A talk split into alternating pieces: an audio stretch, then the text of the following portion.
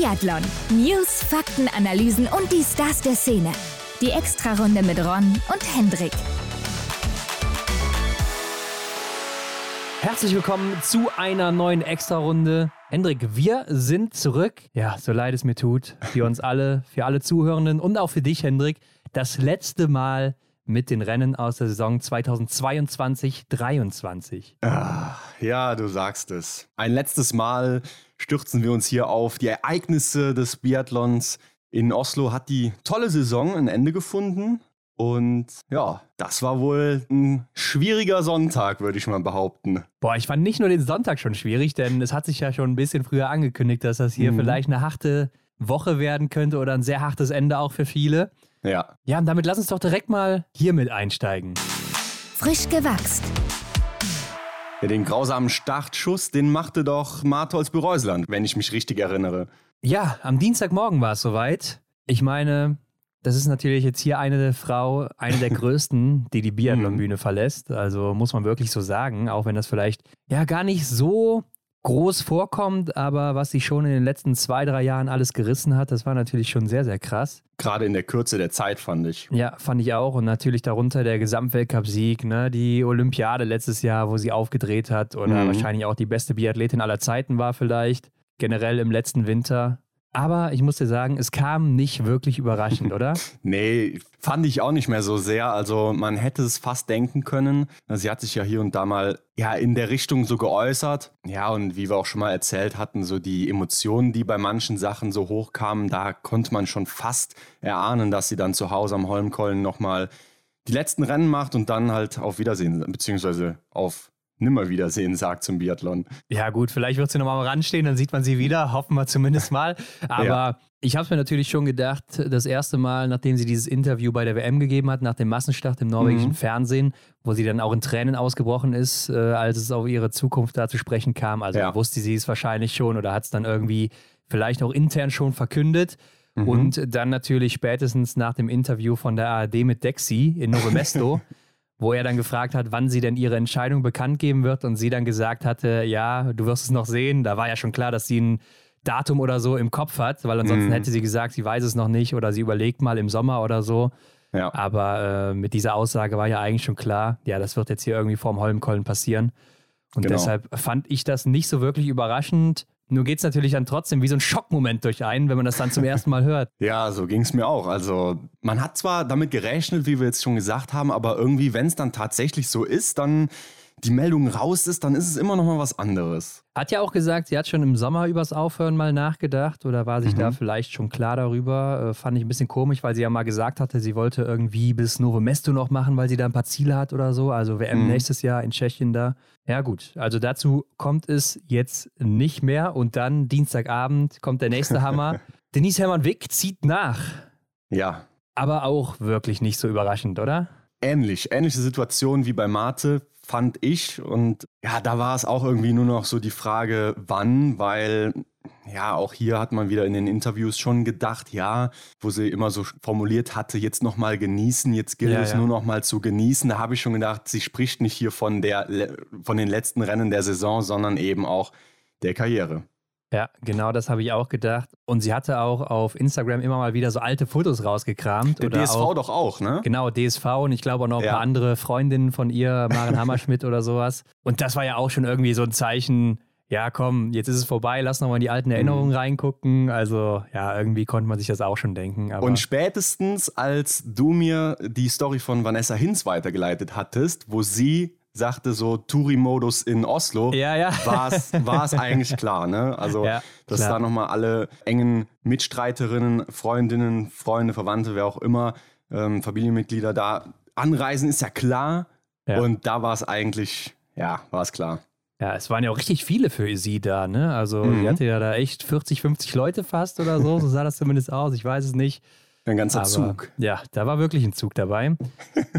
ja, und dann am nächsten Morgen, man denkt, ja, jetzt sind wir hier durch, alles ist gut überstanden, mm. kommt die nächste Meldung. Und die fand ich doch sehr, sehr überraschend, denn es war diesmal Anaïs Chevalier-Boucher. Ja. Und damit habe ich ja so gar nicht gerechnet. Ja, ich fand auch, da hat man bisher gar nicht so äh, viel drüber gehört, oder? Ja, auch weil sie ja noch gar nicht wieder so lange dabei ist nach ihrer Mutterschaftspause. Ist jetzt, mhm. glaube ich, die dritte Saison oder so gewesen. Kann mhm. das sein? Also so lange war sie ja noch gar nicht nach ihrer Mutterschaftspause wieder am Start hier im Weltcup. Ja. Und ist ja auch gerade mal im Februar 30 geworden, also auch noch gar nicht so alt. Und Novo Mesto nächstes Jahr ist ihr bester Ort. Ne? Da ist jetzt die WM nächstes Jahr und mhm. da hat sie ihren einzigen Weltcup-Sieg geholt. Jetzt vor zwei Wochen auch nochmal zweimal Dritte geworden. Also da habe ich doch gedacht, das will sie auf jeden Fall nochmal mitnehmen. Ja, und die Leistungen sonst sprechen ja auch für sich. Ne? Also wenn wir uns jetzt gleich die Rennen anschauen, in Oslo war sie ja auch noch sehr erfolgreich und ja, macht damit das Einzelpodest von Peking komplett, ne? dass das dann eben die Karriere beendet. Stimmt, also Martha Olsby-Reuseland, Denise Hermann Wick und Anna Chevalier-Boucher, alle drei Medaillengewinnerinnen im Einzel von Peking. Und das die haben hart. jetzt aufgehört. Ja, das ist wirklich hart. Ich meine, die Französinnen, die müssen sich ja wirklich keine Sorgen machen, weil das Team mhm. ist so stark besetzt, so viele Junge, die, die danach kommen, die jetzt gerade ja. noch in der Entwicklung stecken und jetzt schon oben mitspielen. Und dann kommt auch noch Justine Brazers-Boucher wieder zurück. Also Stimmt. da wird es richtig wild. Aber dann wird es auch noch wild, als dann am Mittwochabend war es dann, glaube ich, Tyrell Eckhoff auch noch nachgelegt hat und gesagt hat, Leute, ich mache auch noch Schluss. Ja, das, also das fand ich eigentlich, ja, okay, Anna Chevalier Boucher fand ich auch sehr überraschend, aber dass Thiele Eckhoff jetzt einfach so sagt, nee, Leute, das war's, ich komme nicht mehr damit zurecht, mich so in, in dieser Leistungsumgebung aufzuhalten, das fand ich doch schon sehr überraschend. Ja, Fand ich auch überraschend. Ich habe gedacht, so will sie nicht abtreten. Genau. Und ich musste sagen, ich habe auch immer noch das Gefühl, dass sie das nicht wollte. Aber ich glaube, da bahnt sich so ein bisschen was an bei ihr. Also okay. ich habe da so eine Vermutung. Mal mhm. gucken, was die nächsten Monate da so an Nachrichten bringen. Aber ja, ich glaube, eine neue Eckhoff oder so, die könnte vielleicht auch demnächst da auf der Welt erscheinen. Vielleicht, ja. Das wirft ja so eine Planung dann auch gern schon mal um. Ja, und ich hatte halt eben dieses Gefühl, dass auch so wie sie geschrieben hat, dass es eigentlich nicht der Plan war, hat sie ja gesagt mhm. und jetzt aber so gekommen ist und sie wollte eigentlich nicht aufgeben. Also deshalb hört es sich für mich so an, als hätte sie eigentlich noch gerne weitergemacht. Okay. Mhm. Und dann noch einer aus der Schweiz, Serafin Wiestner. Der hat auch oh, gesagt, ja. er hört jetzt auf. Äh, ist auch einer, ja, hat viel für die Schweiz auch getan. Ne? Alleine, mhm. dass sie schon Staffel laufen konnten oder, oder, dass sie überhaupt auch ein Team haben im Weltcup und so weiter. Äh, hat auch hier und da mal ganz gute Ergebnisse gehabt. War jetzt nicht so der gute Schütze, läuferig ab und zu schon mal ganz okay dabei gewesen. Mhm. Ja, war hinter Benjamin Weger der Mann, ne? Ja, für eine ziemlich lange Zeit, definitiv. Und Hendrik, dann vor dem Massenstart kam auch noch Marie Eder dazu. Und das haben wir ja auch schon vor zwei Wochen gesagt, ne? dass mhm. sie das mhm. schon so mehr oder weniger angekündigt hatte, weil sie ja eben krank geworden ist und dann Angst hatte, nicht mehr starten zu können am Holmenkollen. Ja. Hat es aber jetzt nochmal geschafft, dann in dem Massenstart und ja, verabschiedet sich damit dann eben auch. Die Finnin ist ja jetzt auch schon ein bisschen älter, ich glaube 35, 36 so rum. Mhm. Immer noch sehr, ja. sehr schnell, aber auch immer Probleme am Schießstand. Hörte sich auch für mich so an, als wäre das so ihr großer Plan gewesen, dann da eben am Holmkollen nochmal sich zu präsentieren und dann halt ja das Ganze zu beenden. Und weil das jetzt den Rahmen der Sendung hier sprengen würde, sprechen wir dann nächste Woche nochmal genauer über die einzelnen Athletinnen, was die so erreicht haben und gehen nochmal so ein bisschen durch die Karrieren, was wir auch bewundert haben an denen vielleicht. Mhm. Können wir gerne machen. Oder was aus unserer Sicht so das Markenzeichen auch von denen war. Und dann können wir auch schon mal spoilern, dass wir wahrscheinlich mal wieder unsere Abrechnung machen mit Michael Röch. Da können wir auch nochmal nachhören, was er dann dazu zu sagen hat. Wir haben ja mit ihm auch getippt, ne? Also ähm, Gesamtweltcup, Top fünf Platzierungen haben wir ja zusammen aufgestellt. Da machen wir dann auch mal eine Abrechnung. Ja, ja, aber auch mit den Leuten da draußen, ne? Community Top 5 wird auch nochmal abgerechnet. Oh. Also was ihr da getippt habt und dann gucken wir mal, wer holt am Ende die meisten Punkte, aber das dann ja. eben in der nächsten Woche. Ja, und so ging es dann in eine emotionale Woche hinein, in eine emotionale Biathlon-Woche. Vorher hatte sich auch noch Sebastian Samuelsson abgemeldet, am Montag schon, dass er wohl nicht mehr dabei sein wird hier in Norwegen. Der wird aber noch bei den schwedischen Meisterschaften starten. Mhm. Ja, zum Glück hat er nur die Saison beendet, ja. nicht ja, die Karriere. Ja, also den sehen wir auf jeden Fall nächstes Jahr wieder. Wäre auch sonst ein bisschen komisch. Ja, ich glaube, der hat auch noch ein paar Ziele vor sich, die er erreichen will. Hat ja auch so indirekt schon wieder eine kleine Kampfansage gegen Johannes Denis Bö gerichtet, dass er ihm nächstes Jahr einen, einen krasseren Kampf liefern wird. Also ja, fand ich schon ziemlich direkt, muss ich sagen. Ja, ja. Ja, also immer noch von seiner Covid-Erkrankung nicht wirklich erholt gewesen und hat keinen Sinn gemacht. Aber ja, insgesamt wird das natürlich ein heftiger Umbruch sein. Und mhm. da werden jetzt neue in die Lücken stoßen müssen, gerade natürlich beim norwegischen Verband, wo jetzt zwei Größen wegfallen. Klar, Triel Eckhoff war länger nicht dabei, aber trotzdem, äh, bei den Damen ist da jetzt ein bisschen Luft. Ingrid muss da jetzt die Flagge erstmal hochhalten und dann müssen die Jungen nachkommen. Mhm. Ja, das wird interessant. Und Hendrik, dann aus deutscher Sicht die wahrscheinlich härteste Meldung nach Denise Hermann Wick. Marc Kirchner hat sich auch noch verabschiedet. Die Meldung kam wohl richtig aus der Kalten. Ja, die kam Also die muss wahrscheinlich jeder erwischt haben, der nicht im engeren Kreis von Marc unterwegs ist. Ja, Marc Kirchner ist zurückgetreten. Er war Cheftrainer der deutschen Herren. Sollte wahrscheinlich jeder wissen, der den Podcast hier hört. Ja, und Uros Wellepetsch, der übernimmt jetzt seine Position. Und äh, der ehemalige Langläufer Jens Filbrich übernimmt jetzt beziehungsweise verstärkt das Team jetzt. Ja, also der Fokus soll wohl mehr auf das Laufen gesetzt werden, weil das wohl dem Anschein nach eine Schwäche sein soll von den deutschen Männern. Mhm. Äh, obwohl man da auch mal sagen muss, ja, beim Schießen oder den Schießzeiten können wir auch nochmal nachgucken. Ja, ja.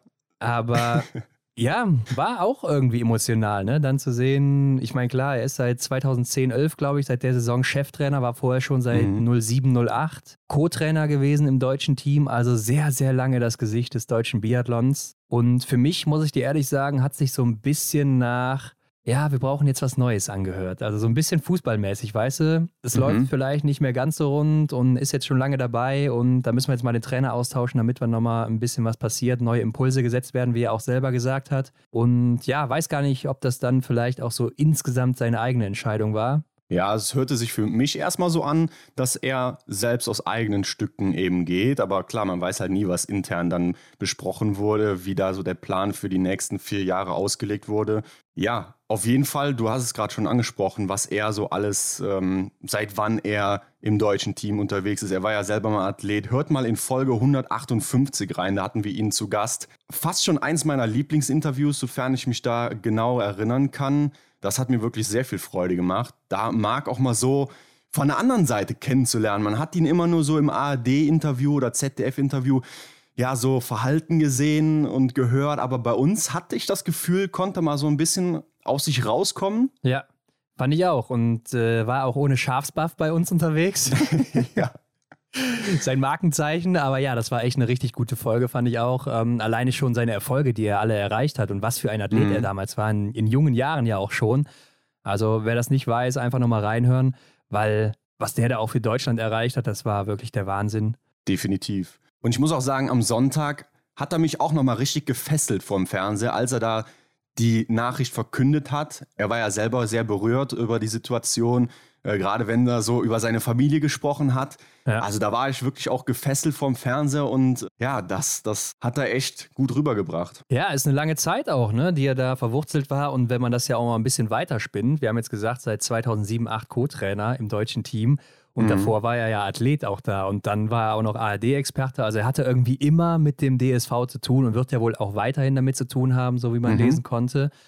Aber ja, das ist natürlich dann auch ein Umbruch nach so, so vielen Jahren und er ist ja jetzt auch schon ein bisschen älter. Und hat ja auch echt äh, viel getan für das deutsche Herrenteam. Ne? Simon Schemp, Erik Lesser, Arne Pfeiffer, Benedikt Doll, die stammen ja alle so aus seiner Feder mhm. und haben alle viele Erfolge eingefahren. Also ja, da geht ein großer Mann weg vom DSV beziehungsweise von der obersten Position der deutschen Definitiv. Herren. Aber gut, damit gehen wir doch mal direkt ab, Hendrik, in die Rennen der Woche.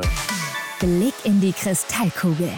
Ja, Hendrik, es ging ja wie immer los mit den Sprints, beziehungsweise genauer gesagt mit den Sprints der Herren. Und da möchte ich vorab noch über die Startrechte reden, denn das ist ja besonders mhm. beim Weltcup-Finale. Also, ja. man hat ja normalerweise als große Nation wie Norwegen, Deutschland, Schweden, Frankreich, hat man sechs Startplätze im Weltcup. Und beim Finale ist es so, da darf man dann eben noch zwei weitere hinzuziehen, maximal zumindest, wenn die unter den Top Ten des IBU Cups sind. Also der mhm. IBU Cup ist ja auch schon vorbei, dann eben eine Woche. Und pro Person, die in den Top Ten ist, darf man dann eben eine weitere Person für das Weltcup-Finale melden. Maximal, wie gesagt, eben zwei. Das heißt, man darf maximal acht dann eben am Start haben. Korrekt. Und diese beiden Plätze sind nicht personengebunden. Das heißt, wenn wir jetzt in dem Fall zum Beispiel Selina Grozian und Vanessa Hinz drin hatten, dann sind das auch schon zwei Plätze, auch wenn Vanessa Hinz beim Finale nicht mehr startet. Man hätte dann zum Beispiel Mareike Braun oder wen auch immer mitnehmen können, ja. die nicht in den Top Ten ist oder Marion Wiesensater zum Beispiel. Und dann kam es jetzt für die deutschen Damen so, dass Selina Grozian jetzt auch noch die beste Juniorin bei der Junioren-WM war. Und dadurch hat die auch noch ein Sonderstartrecht. Das heißt, man hätte bei den deutschen Damen sogar mit neun Starterinnen an den Start gehen können Mhm. So wie das zum Beispiel bei den Männern dann die Norweger gemacht haben. Die hatten ja den besten Junior gestellt mit dem Hedegaard-Heiser, ne? Ja. Und dann hatten die eben auch noch zwei, beziehungsweise ich glaube sogar sechs oder so unter den Top Ten im IBU Cup. Aber sie dürfen eben nur zwei da hinzuziehen und so mhm. sind die dann hier am Holmkollen mit neun Männern im Sprint am Start gewesen. Und jetzt kam es ja bei den deutschen Frauen so, dass erstmal nur acht nominiert wurden. Und dann ist auch noch Sophia Schneider ausgefallen. Das heißt, man war am Ende nur bei sieben statt neun möglichen Starterinnen. Ja, das klingt erstmal ja, ich denke schon, also, dass du jetzt im Kopf hast, das hätte man besser planen können. Ja, auf jeden Fall hätte man das besser planen können. ich meine, Sophia Schneider, die hatte in Nove Mesto schon Probleme mit den, was hatte die, irgendwas Muskuläres, ne? Mhm. Und dann ist sie in Östersund krank geworden. Ja, und dann war es doch eigentlich ziemlich klar, also wahrscheinlich konnte man es schon relativ früh auch absehen, dass sie nicht mehr rechtzeitig fit wird für den Holmkollen oder wenn sie fit wird, dann wird die Form wahrscheinlich schon hart leiden ja. nachdem sie dann so eine lange Zeit nicht wirklich was machen konnte. Und da hätte man ja schon früh reagieren können und irgendwen nachnominieren. Ähm, Mareike Braun zum Beispiel dann eben, ne? die ja eigentlich mhm. auch ganz gute Ergebnisse gezeigt hat hier und da, ist auch noch eine jüngere Athletin und war ja jetzt auch Zweite im Massenstart 60 im IBU Cup in Kenmore. Ja. Und ich denke auch einfach, dass es wichtig ist für so junge Athletinnen oder auch Athleten, da mal Luft zu schnuppern, um zu wissen, wo es auch mal hingeht. Ne? Das ist ja auch sicher eine Motivation und beim zweiten Mal, wenn man wiederkommt, dann weiß man auch schon so ein bisschen, wie das abläuft, ist vielleicht nicht mehr so aufgeregt, nicht mehr so angespannt. Und wenn man schon diesen Startplatz zur Verfügung hat, dann sollte man den doch eigentlich auch nutzen, oder nicht? Sehe ich auch so. Also man hätte ja hier dann tatsächlich noch zwei Damen mehr starten lassen können. Ja, ich denke, da kann jede in dem Fall von, von der Erfahrung profitieren. Also ich, ich gehe da mit dir. Vielleicht war aber auch so der Gedanke mit zwei Neulingen, okay, fahren wir gut. Die dritte ist vielleicht zu viel, aber macht eigentlich auch keinen Sinn. Ja, vor allen Dingen zählt ja nicht irgendwie den Nationencup oder so. Die werden halt eben nicht mehr gezählt. Also mhm. es ist eigentlich perfekt, dass die dabei sind. Ne? Einfach mal hier reinschnuppern lassen, mitmachen lassen, gucken, was passiert. Und dann beim nächsten Mal sind sie vielleicht ein bisschen besser drauf oder haben auch im Sommer vielleicht noch diese Schippe extra Motivation. Das könnte ja auch sein. Ne? Ja. Also, wo du sonst mal gedacht hast, so, ja, boah, hartes Training, klar, du ziehst durch, aber wenn du dann vielleicht nochmal denkst, boah, ich will aber dahin, wo ich jetzt am Holmkollen schon mal war, dann gibst du vielleicht im Training nochmal extra diesen, also beim Anstieg oder sowas, weißt du, ziehst du nochmal extra drüber mhm. weg oder so. Ja, oder machst du auch vielleicht die, die eine, zwei, drei Minuten mehr, ne, die du eigentlich vielleicht nicht gemacht hättest, die dich aber dann im Endeffekt vielleicht weiterbringen, so jetzt im übertragenen Sinne gedacht. Aber ja, wer weiß, ne? Ich meine, es ist ja nicht das erste Mal, dass wir da so drüber nachdenken, was wohl der Plan gewesen ist dahinter. Ja, okay, wir können es nicht mehr ändern. Es ist jetzt so gewesen. Und damit lass uns reingehen in den Sprint der Herren. Ja, und ein Mann, der steht hier oben, sehr überraschend zurück nach seiner Covid-Erkrankung. Johannes Tingnes Bö natürlich gewinnt den achten Sprint in diesem Winter von acht. Ja, das gab es noch nie natürlich. Äh, war ja nee. auch schon mit den Fünfen alleiniger Rekordhalter bei den Männern. Ne? Fünf Siege mhm. in Folge beim Sprint. Jetzt sind es eben acht. Und wenn man das ja auch noch mit Peking hinzurechnet, sind es sogar neun saisonübergreifend. Also klar, der Mann ist in der eigenen Liga unterwegs, das hat er hier wieder gezeigt, mit einem Fehler sogar 23 beziehungsweise fast 24 Sekunden vom Martin Ponzi de Oma, der Fehler frei bleibt. Und dann kommt Benny Doll mit 10 Treffern, der hat 29 Sekunden Rückstand auf Bö. Ja, macht aber auch ein richtig gutes Rennen hier in der Loipe, denn der ist der zweitschnellste ja. und verliert nur 49 Sekunden auf dem Böminator. Ja, da muss man ja mal sagen, man weiß nicht ganz genau, wie schlimm es jetzt wirklich war in seiner Abwesenheit äh, von Johannes. Also was hatte er wirklich? Wie schwer waren seine Symptome? Hier und da hat man ein bisschen was gehört, aber ja, ob das der Wahrheit entspricht, weiß man dann auch nicht. Auf jeden Fall ist es sehr, sehr, sehr krass, was er dann hier wieder nach seinem oder bei seinem Comeback ja, wo er jetzt dann kurz aussetzen musste, abgeliefert hat. Ja, er hat nachher gesagt, dass er wohl einen Tag so ein bisschen Symptome hatte, also hier mhm. irgendwie laufende Nase und am nächsten Tag war es wohl wieder ganz okay, alles weg und äh, hat dann irgendwie drei oder vier, fünf Tage Pause gemacht und dann wieder trainiert, aber nur ein bisschen lockerer. Ja. Ähm, und dann hier wieder losgelegt. Aber man muss ja auch sagen, dieses Training zwischen den Weltcups ist ja jetzt auch nicht mehr so ausschlaggebend. Also da wirst du jetzt auch nicht mehr ja, zehn Sekunden großartig rausholen mhm. oder da, ne? Ja, nee, das sollte man sich auch mal vor Augen rufen. Also da geht ja eigentlich gar nicht mehr so viel. Da ist man halt einfach weiterhin in Bewegung, setzt vielleicht hier und da mal einen Reiz, aber ähm, das eigentliche, wovon man zehrt, das wird ja dann natürlich im Sommer gelegt. Ja, eben. Also hier kann man sagen, Johannes Ding ist Bö 1, Covid 0, gewinnt damit hier. Und das war ja dann auch sein 17. Sieg in diesem Winter und damit ein neuer Rekord. Noch nie mhm. hat jemand 17 Siege in einem Winter geschafft. Ja, und schlägt damit seinen eigenen Rekord von 16 aus dem Jahre 18, 19, also Saison 18, 19. Ja. Er kann einfach nicht aufhören und dazu muss man bedenken, äh, dass er zwei Rennen ausgesetzt hat, in Annecy, Le Grand Bondon auch noch diese Probleme hatte mm. mit der mhm. Strecke. Da hätte er ja wahrscheinlich auch gewonnen, muss man sagen, mit der ja. Schießleistung, die er da hatte. Was für eine Saison. Wo wäre das sonst geendet? Ne? Also ich meine, das kann man sich wahrscheinlich ausrechnen, aber boah, ja, dass die Saison so zu Ende geht, hat man doch eigentlich gesehen, oder? Also ja. da ging ja kein Weg dran vorbei. Ja, aber auch was für ein unbändiger Wille einfach. Immer weiter ja. der Beste, der Erste zu sein. Wahnsinn. Ähm, Benny Doll, fand ich, sah richtig locker aus am Schießstand, also sah mhm. sehr, sehr gut aus. Hat mir einfach von der Entschlossenheit, von der Körpersprache wieder sehr gut gefallen. Hat ja auch nachher gesagt, dass er recht äh, ruhig war und gar nicht so wirklich an ja, das, den Ausgang des Rennens gedacht hat, sondern einfach durchgezogen hat. Und ich fand, das hat man doch sehr stark gemerkt. Ja, und verliert das Rennen dagegen Martin Ponzile-Oma, weil der ja eigentlich vier Sekunden langsamer ist als Benny am Schießstand. Ne? Da ist Ponzile-Oma denn nochmal der zweitschnellste in der Range, nur 1,5 oh ja. Sekunden hinter Simon Eder. Und Benny Doll, der hat da 8,8 Sekunden auf Simon Eder, also verliert da auch ja, gute sieben Sekunden auf Ponzile-Oma. Und deshalb ist der Schwede am Ende vor ihm.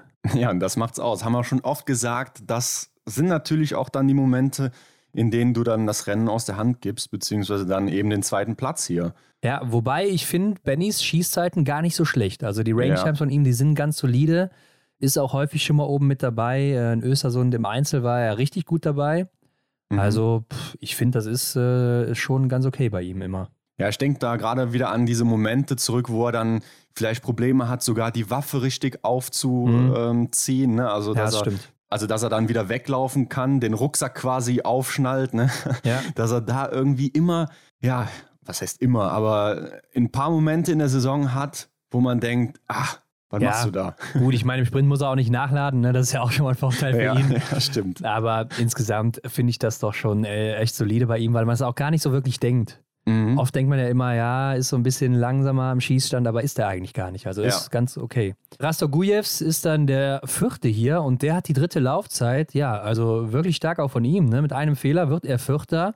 Mhm. Hätte ich jetzt auch nicht so erwartet, aber der hat ja insgesamt auch eine recht gute Saison teilweise gehabt. Ja, ich erinnere mich gerade auch zum Beispiel auch in Oberhof. Ne? Da ist er ja auch unter den Top Ten gewesen, zum Beispiel Sprint und Verfolgung, ne, siebter und neunter. Das zum Saisonhöhepunkt. Und ja, aber sonst, auch im IBU Cup war er ja teilweise schon mal unterwegs in der Saison. Aber auch noch Filzen zu Beginn war er Fünfter im Sprint zum Beispiel, da war er schon stark. Dann natürlich auch die Single-Mix-Staffel in Nove Mesto, wo er da auf dem Podest war mit Baiba Bendika. Mhm. Östersund jetzt auch nochmal ganz gut. Das, obwohl er ja auch schon einer der Älteren ist, also läuferig auch wieder richtig gut, war er schon immer, konnte er immer laufen, aber dass er jetzt so in seinem Alter auch nochmal zu dieser Stärke findet. Das finde ich schon beachtlich.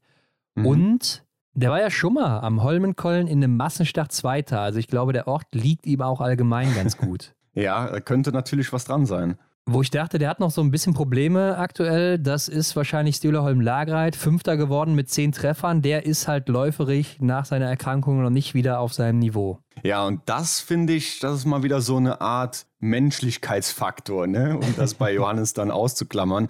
Er hat hier eine Minute zwölf Rückstand läuferisch auf Johannes. Ähm, ja, finde ich auch, merkt man bei ihm, äh, aber zumindest ist er mal am Schießstand zurückgekommen. Ja, gut, ist wahrscheinlich auch irgendwo individuelles Pech, wie du dann mhm. eben darauf reagierst. Ne? Und er hat, glaube ich, ein bisschen härter darauf reagiert ja. als dann Johannes Tingnes Bö. Aber gut, ich denke, fünfter Platz ist dann auch noch zufriedenstellend, auch wenn er eigentlich immer das Podium gewöhnt ist.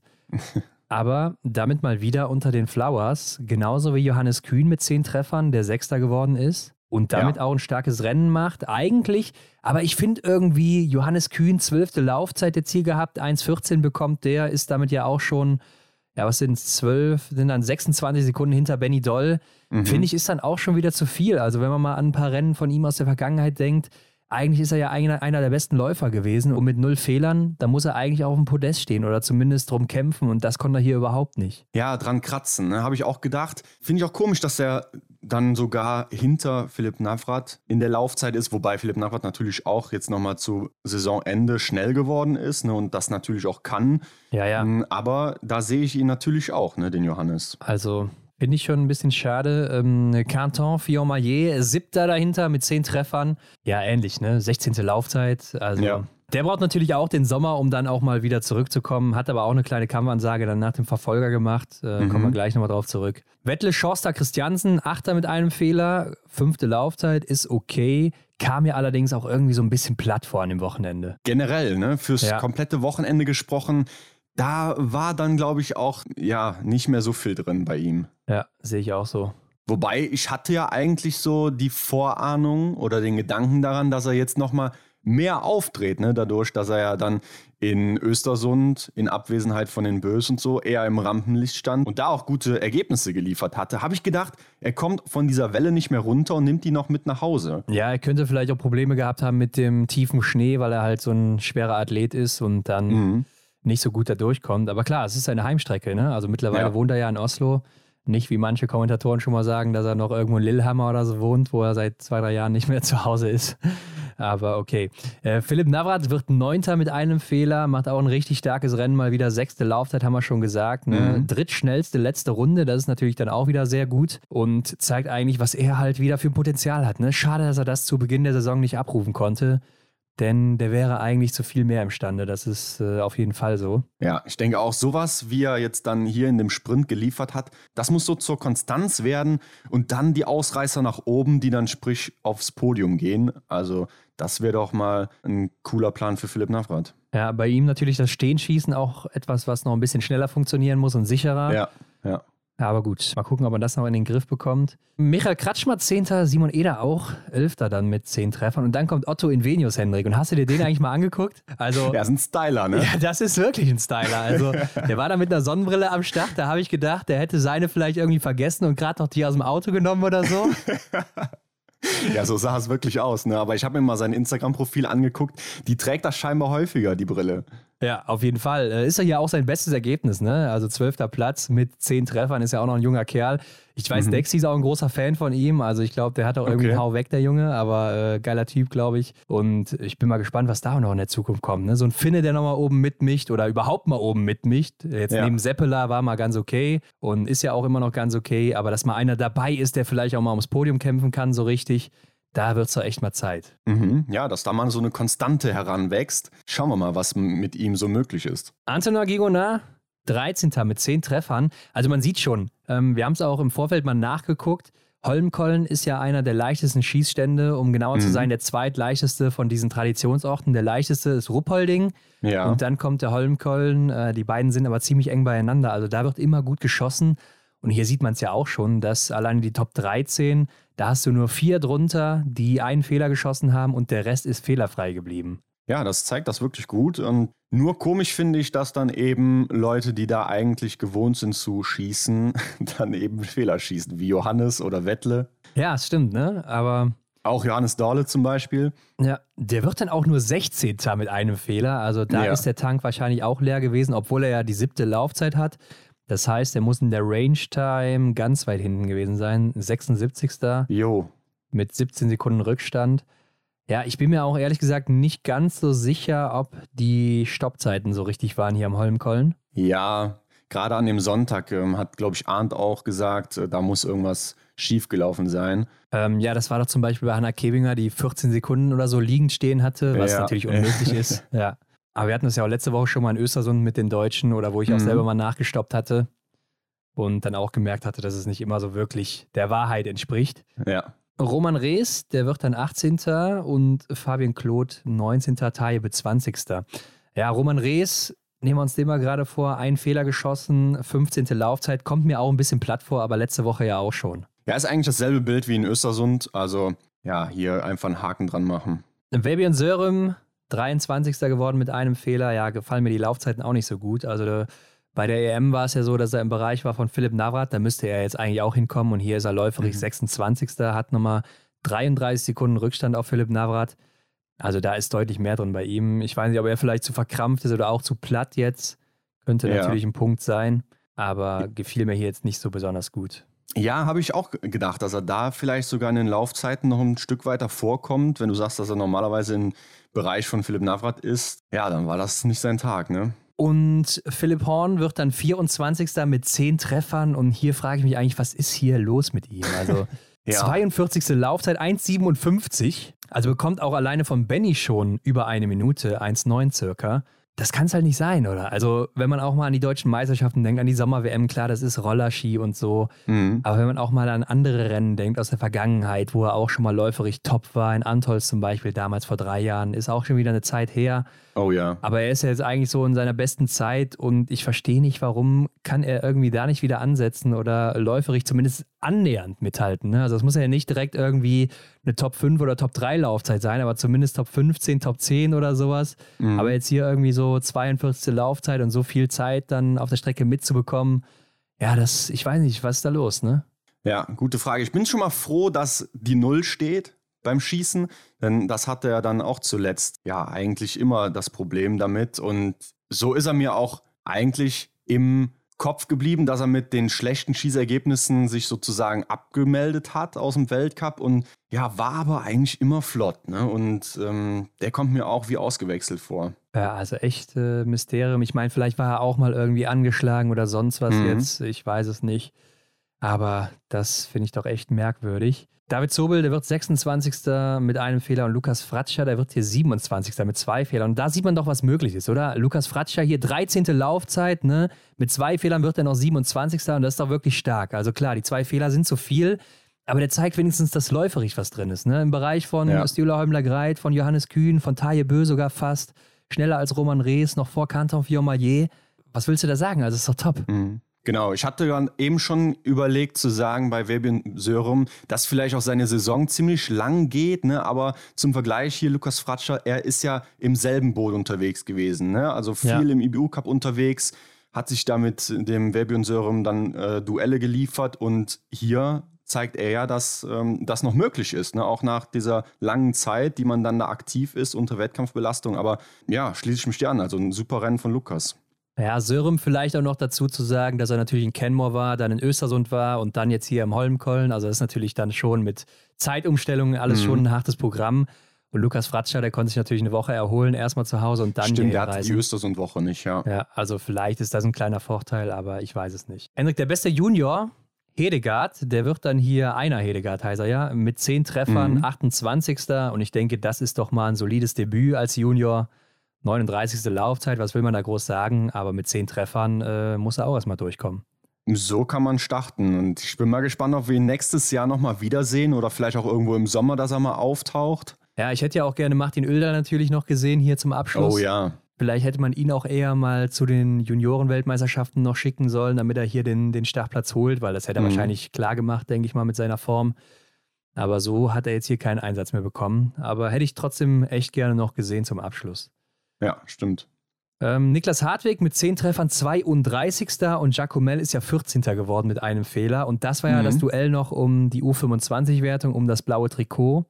Und hier muss man sagen, und habe ich auch gedacht, Niklas Hartwig, der ist fertig. Ne? Also 53. Laufzeit, 2 Minuten 10 Rückstand. Äh, da habe ich gedacht, das geht gar nichts mehr. Mit mhm. 10 Treffern hier dann eben so weit zurück zu sein. Aber ja, wie wir alle wissen, der straft mich noch Lügen am Ende. ja, er kam mir auch in Östersund schon so ja, etwas ja. schwerfällig vor. Ne? Und ich habe gedacht, ja, er zieht jetzt hier nochmal mit in Oslo und äh, bringt die Saison zu Ende. So sah ja auch das Ergebnis vom Sprint jetzt hier aus. Aber ja, da schauen wir uns gleich nochmal an, was da noch so abging bei ihm. Und einen Deutschen haben wir ja auch noch hier. Ja, Justus Strelo 36. Dann würde man eigentlich sagen, solides Mannschaftsergebnis, wenn der letzte auf 36 ist von mhm. allen, die gestartet sind.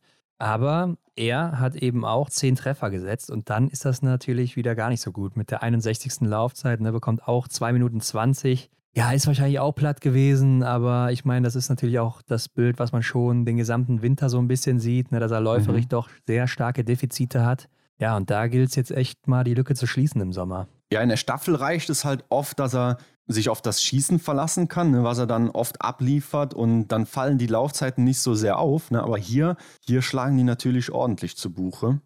Ja, wenn dann auch ein Simon Eder mit seinen 40 Lenzen Elfter wird, Hendrik, und er dann eben 36. und hat dann auch nochmal ja, gute 40 Sekunden Rückstand auf Simon Eder, dann ist das doch mhm. eigentlich was, das darf nicht sein, ne? Ja, stimmt. Gerade so als junger Bursche. Aber danke, dass du das Wort Lenzen nochmal hier in die Runde wirfst. Ich werde es über den Sommer hinweg vermissen. Der IBU Cup Gesamtsieger Endre Strömsheim wird 43. mit drei Fehlern. Und dann haben wir auch noch Alexander Feld Andersen, der verpasst den Verfolger mit vier Fehlern. 75. Mhm. geworden. Und ja, ansonsten haben es aber alle dann in den Verfolger geschafft von den großen Namen, würde ich sagen. Ja, wer es nicht in den Verfolger geschafft hat, sind die Damen. Oh ja. Und deshalb, Hendrik, würde ich sagen, gehen wir direkt mal weiter in den Verfolger der Herren, oder? Machen wir, ja. Das war nämlich dann das nächste Rennen am Samstag. Also der Freitag war dann erstmal Biathlon frei. Ja, mhm. und da ging es dann weiter mit der Siegesshow von Johannes Tingnes Bö. Aber der hatte ja auch schon aus dem Sprint mindestens eine Runde Vorsprung und wenn man weiß, wie der auch noch laufen kann, dann wusste ja. man, es sind wahrscheinlich eher zwei oder so. ja, das war eigentlich fast schon wieder eine sichere Sache für den Norweger. Der hat hier, ja gut, einen Fehler geschossen, ne? aber den konnte er natürlich verschmerzen. Ah, wo wir gerade drüber sprechen, ich habe es ganz vergessen gerade eben beim Sprint.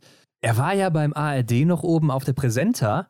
Oh, endlich er, mal, ne? Ja, hat er mit Arndt die Analyse gemacht. Und da muss ich ja mal sagen, das war wahrscheinlich das Beste, was ich jemals in 30 Jahren Biathlon-Geschichte ja. gesehen habe. Also Hut ab ARD, da habt ihr euch was richtig Geiles überlegt. Ja, und ich fand es halt auch so geil, weil Arndt ist ja vom Fach und so und der stellt ja. dann halt eben auch die interessanten Fragen, ne, wo halt mhm. ein Athlet auch eben drauf guckt mal ein bisschen ins Detail gegangen und so und was er da erzählt hat. Er war ja auch richtig offen, Johannes. Ja. Äh, wie er da erzählt hat, dass er seine Waffe extra so konzipiert hat und so weiter. Also das fand ich schon super interessant, ne? Und mhm. warum er die so konzipiert hat und er weiß genau, das ist natürlich dann ein Nachteil im Liegendanschlag, weil er dann eben nicht so ja, gut da reinkommt oder nicht so eine gute Spannung auf der Waffe hat. Mhm. Und stehend ist es dafür besser, weil die windgeschützter ist, weil er mit seinem Körper davor steht. Fand ich super interessant. Ja, das waren mal so Fakten, die man überhaupt gar nicht weiß ne? oder nirgendwo ja. erfährt. So, ja. sonst hört man halt, dass die Scheiben 50 Meter vom Schießstand entfernt sind, von der Matte. Ja. Ja, und, ja, und das Weitere ähm, ist ja auch noch, du merkst erstmal, was, was für Gedanken der sich auch macht und so über ja. sein, seine Gewehr oder so oder wie er sich das Gewehr auch dann alleine da ausgetüffelt hat oder mit Siggi oder wie auch immer. Aber mhm. äh, was für Gedanken der sich auch macht, um einfach der Beste zu sein um noch eine Nummer besser zu sein. Und dann habe ich mir auch gedacht, ja, Liegendanschlag pfeift er ja dann in dem Sinne ein bisschen drauf, weil er wahrscheinlich denkt, dass er dann noch mehr Zeit hat, das wieder rauszulaufen mit seiner Laufstärke. Dann legt er lieber den Fokus auf das Stehenschießen, wo es ja auch wichtiger ist, wo die Rennen entschieden werden am Ende. Mhm. Und sagt dann, ja, okay, wenn ich dann liegend halt mal ein, zwei Fehler schieße, muss ich die halt rauslaufen. Aber stehend bin ich dafür besser aufgestellt und schieße da eher dann meine Null. Ich denke auch, dass man sich da fast schon so eine Pro- und Kontraliste gemacht hat und gesagt ja, hat, guck mal, laufen, ähm, da bin ich sowieso top. Und ja, wo schieße ich dann die Fehler, die ich eher kompensieren kann? Ja, natürlich dann im liegenden Anschlag, weil ich noch mehr Zeit habe und mehr Kilometer vor mir habe und das dann dadurch ausgleichen kann. Also ich glaube, da steckt wirklich viel Taktik hinter, beziehungsweise viel Gehirnschmalz. Ja, also ich fand es super geil, dass sie das oder dass sie das hinbekommen haben. Leider war es ja mega kurz, ne? Ich habe nochmal in der Mediathek mir das zwei, dreimal mhm. angeguckt. Also ich glaube, es ging nur vier Minuten oder so. Das war schon sehr schade und dann war ja noch der Vorbericht, das heißt, sie hatten ja nur zweieinhalb oder sowas mit ihm. Ja, sehr schade. Aber ich fand es einerseits gut, dass er sich die Zeit genommen hat, ne? auch mal fürs deutsche Fernsehen dann da wirklich so präsent und nahbar zu sein.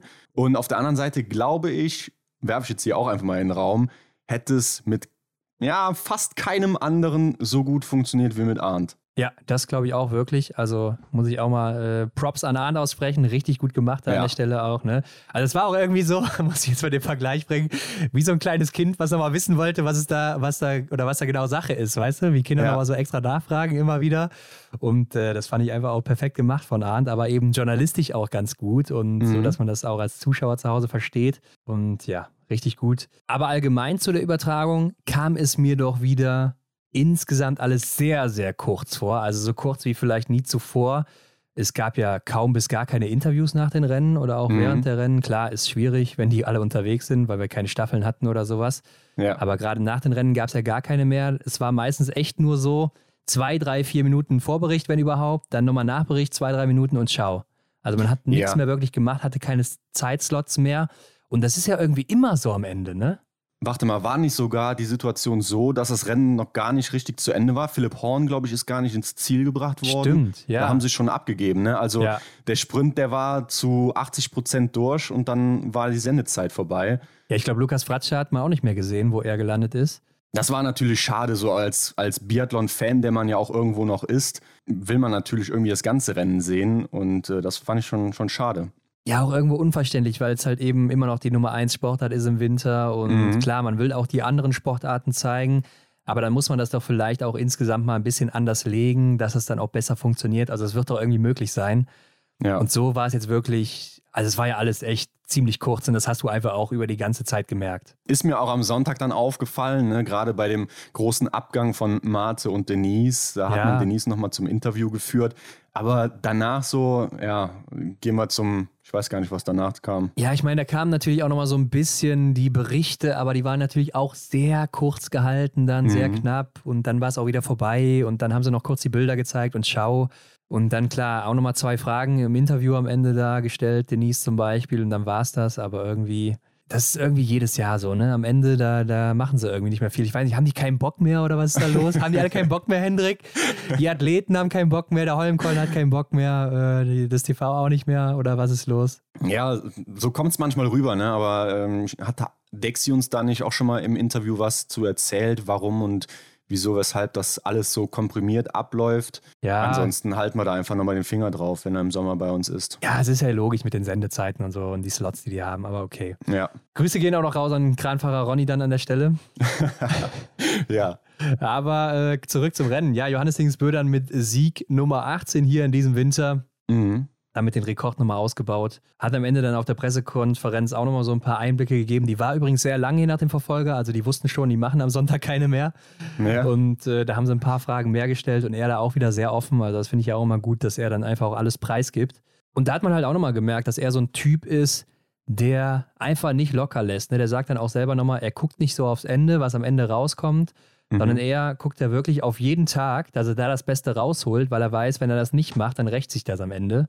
Mhm. Und deshalb äh, gibt er einfach jeden Tag sein, sein Bestes und lässt halt so nicht locker. Ne?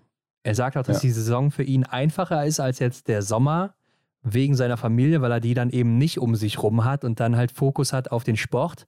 Und im Sommer hat er halt immer seinen Sohn, seine Frau und so um sich rum. Und dann muss er halt denen auch Zeit widmen und dann hat er nicht so viel Zeit zum Erholen, sagt er. Und das mhm. hat er mhm. halt während der Saison viel mehr. ja, ich denke, jeder, der auch wahrscheinlich, äh, so wird sein, nicht in der Situation ist äh, wie Johannes Dingsbö, das kann man gut nachvollziehen, oder? Also wenn man ja selber so irgendwie so ein Ziel hat, was man erreichen will, dann muss man ja irgendwo dann, ja, wenn man Ablenkungsfaktoren hat, da dann Abstriche machen. Ne? Und ich kann mir das gut vorstellen, dass man auch dann da so in so einem Trainingscamp wirklich effektiver arbeitet, als wenn man eben zu Hause ist. Ja, aber auch, dass er dann da eben durchzieht. Also er guckt ja auch dann auf seine Ernährung oder sowas. Ja. Ne? Das muss ja alles stimmen, einfach mhm. jeder Tag. Und dass er das auch so durchzieht, damit du eben der Beste am, am Ende auch bist. Und das äh, ist schon das, was man da eben machen muss. Ne? Äh, klar, das eine ist Talent, das hat er natürlich. Die Genetik, die hat er, ganz klar, sonst wäre er nicht der Beste hier mhm. oder auch nicht so herausragend der Beste. Aber man muss eben auch die Arbeit reinstecken, damit das funktioniert am Ende. Absolut. Er hat nämlich auch gesagt, dass die Vorbereitung gut war, ein bisschen besser auch als die letzte, aber gar nicht so viel besser, meint er. Mhm. Also da hat sich gar nicht so viel getan, aber die Motivation war viel, viel höher, nachdem er letztes Jahr halt eben nicht den Gesamtweltcup geholt hat und dann eben auch so lange Zeit ausgesetzt hat, äh, war die Motivation so hoch, dass er jetzt halt ja einfach immer weiter gewinnen will. Ne? Ja, ich denke, wenn du selber weißt, dass du es kannst und durch andere Faktoren eben dann in der letzten Saison zum Beispiel verhindert warst, weißt du ja ganz genau, oder das spornt dich so sehr an, dann eben bei der, der nächsten Chance das Ding wieder zu holen oder den Plan wieder so durchzuziehen, ähm, das, das glaube ich, ist so, so ein krasser Motivationsmotor. Und nach seiner Karriere wird er dann einfach ähm, Mindset-Coach. Ja, kann sein, aber, aber so wie ich ihn einschätze, hat er da keinen Bock drauf. Zweiter ist dann der noch amtierende Gesamtweltcup-Sieger zu diesem Zeitpunkt zumindest, Canton Fillon-Maillet. Mhm. Mit 20 Treffern, also ich würde sagen, das war auch hier das beste Rennen seines Winters. Äh, läuferig ja. 16. ist okay, konnte sich ja auch noch ein bisschen Zeit lassen zum Schluss, hat aber die drittbeste Zeit auch isoliert, macht ein super Rennen und wird dann eben nochmal Zweiter, zweiter Podestplatz. Also dreht hier auch nochmal auf zum Abschluss. Mhm. Ja, gerade auch die 20 Treffer, glaube ich, geben nochmal Selbstbewusstsein und ja, wie du sagst, ist isoliert betrachtet der dritte. Ich denke, das ja, stärkt nochmal so ein bisschen den Rücken, gibt einen guten Schlussstrich. Ja hat sich auch nochmal auf der Pressekonferenz geäußert, dass er sehr viele Probleme hatte nach dem letzten Winter und er weiß gar nicht so richtig genau, woran das liegt. Er hat sich einfach so platt gefühlt und konnte gar nicht beschreiben, was das, was das ist. Mhm. Vielleicht auch mental so ein bisschen ausgelaugt, vielleicht auch so Burnout-mäßig oder so. Dann natürlich die Medien und so, die auf ihn eingestürmt sind. Da hat wohl auch Martin Foucault zu ihm gesagt, er soll aufpassen mit den Medien, ah. nicht zu viel machen und so. Ja. Aber hat halt wohl alles nicht so wirklich funktioniert und jetzt äh, meint er, er wird nächstes Jahr wieder angreifen und die nächste Saison, die wird viel besser werden. Mhm. Ja, und da können wir gespannt sein. Man muss ja auch sagen, dass das jetzt so eigentlich sein schlechtester Winter in den letzten, ja, zwei, drei Jahren so ist, würde ich schon sagen, oder? Also mhm. auch läuferig und so war er sonst ja immer viel, viel stärker und einer, wo man gedacht hat, der könnte vielleicht hier und da mal mit Johannes Dingsbö mithalten. Und das war ja dieses Jahr überhaupt nicht so. Ja, gebe ich dir recht.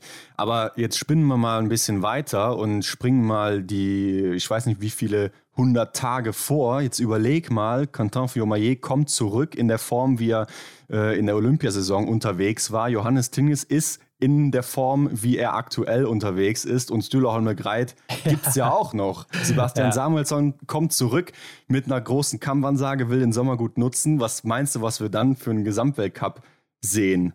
Ja, und dann hast du auch noch äh, Wettle Schorster Christiansen, auch, auch, kein Schwacher. Ne? Dann hast du Martin Ponziloma auch noch. Vielleicht kommt noch ein anderer Norweger dazu oder sonst noch irgendwer, einer von den Jungen oder so. Mhm. Äh, Giacomel zum Beispiel, keine Ahnung. Aber ja, also wenn das wirklich so sein sollte, dass sie da mithalten können oder annähern zumindest oder zumindest die Lücke so ein bisschen schließen können, ja. dann wird es natürlich gefährlich. Aber ja, ich glaube auch, wenn da nichts dazwischen kommt, dann wird das schon sehr, sehr schwierig, Johannes Dingesbö nochmal anzugreifen.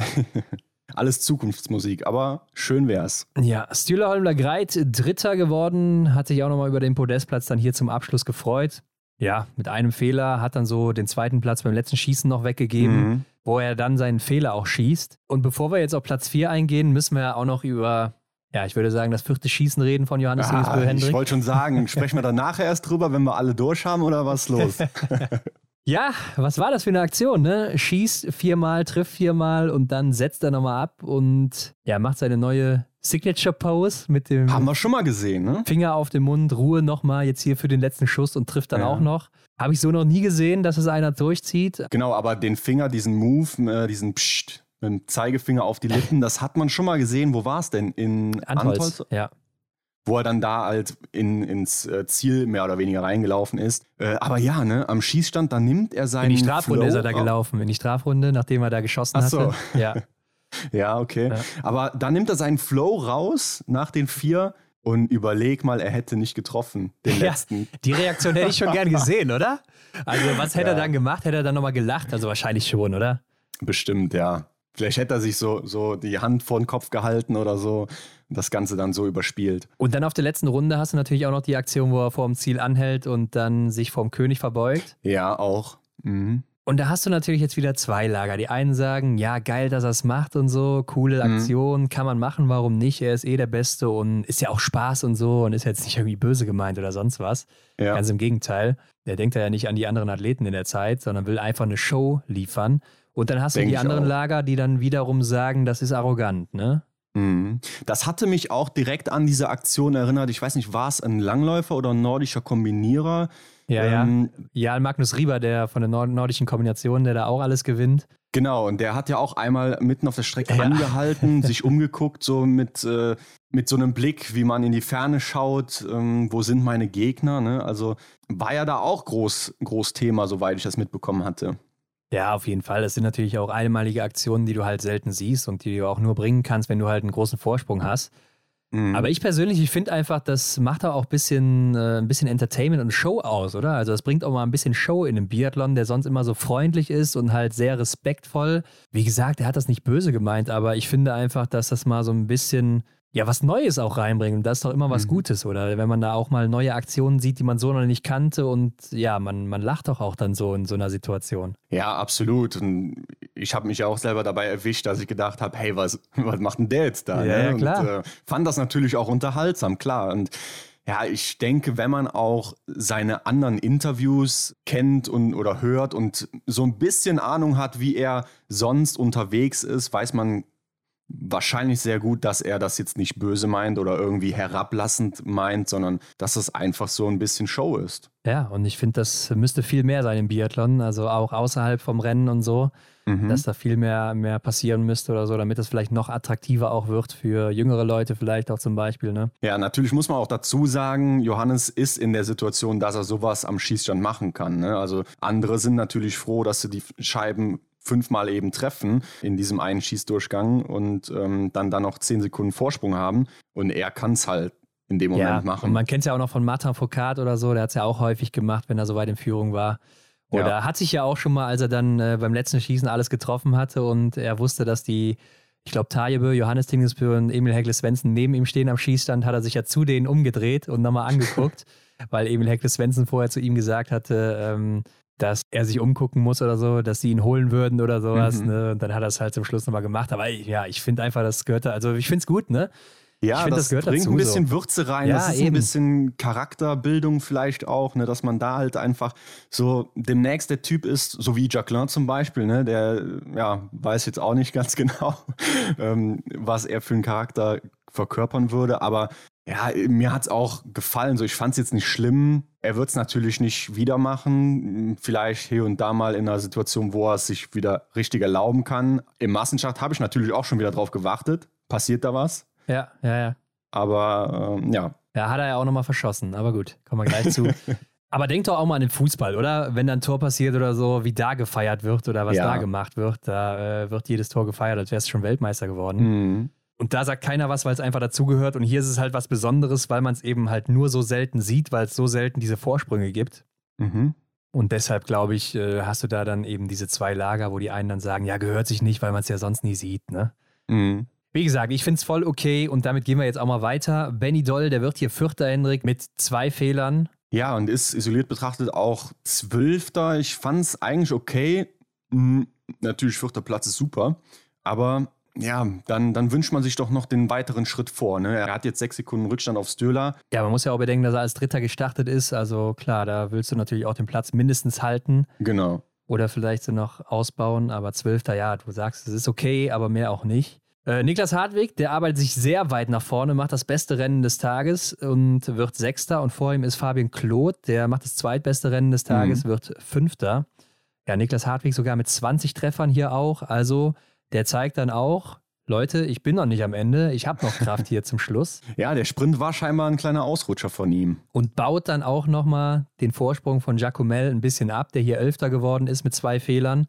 Und kommt nochmal ein bisschen näher an das blaue Trikot ran. Mhm. Das wurde ja auch wieder am Wochenende gar nicht erwähnt. Fand ich auch schade. Also war ja auch in unseren Augen so fast noch das Spannendste, beziehungsweise, ja klar, die Einzelwertungen mal ausgeklammert, ne, aber im Gesamtweltcup, da ging es ja um nichts mehr. Ne? Aber dieses Duell, was wir eigentlich gedacht haben, richtet sich irgendwie ähm, mit Philipp Fjeld Andersen äh, aus. Der war ja dann gar nicht mehr irgendwie zu finden, zumindest in Oslo nicht. Ja, war doch hier echt spannend. Ja, Philipp Feld Andersen werden wir im Massenstart nochmal finden, aber klar, gerade im Massenstart war dann dieses Duell um U25 nochmal besonders Mhm. interessant. Ähm, aber gut. Martin Ponzeleoma von 2 auf 7 zurück mit vier Fehlern.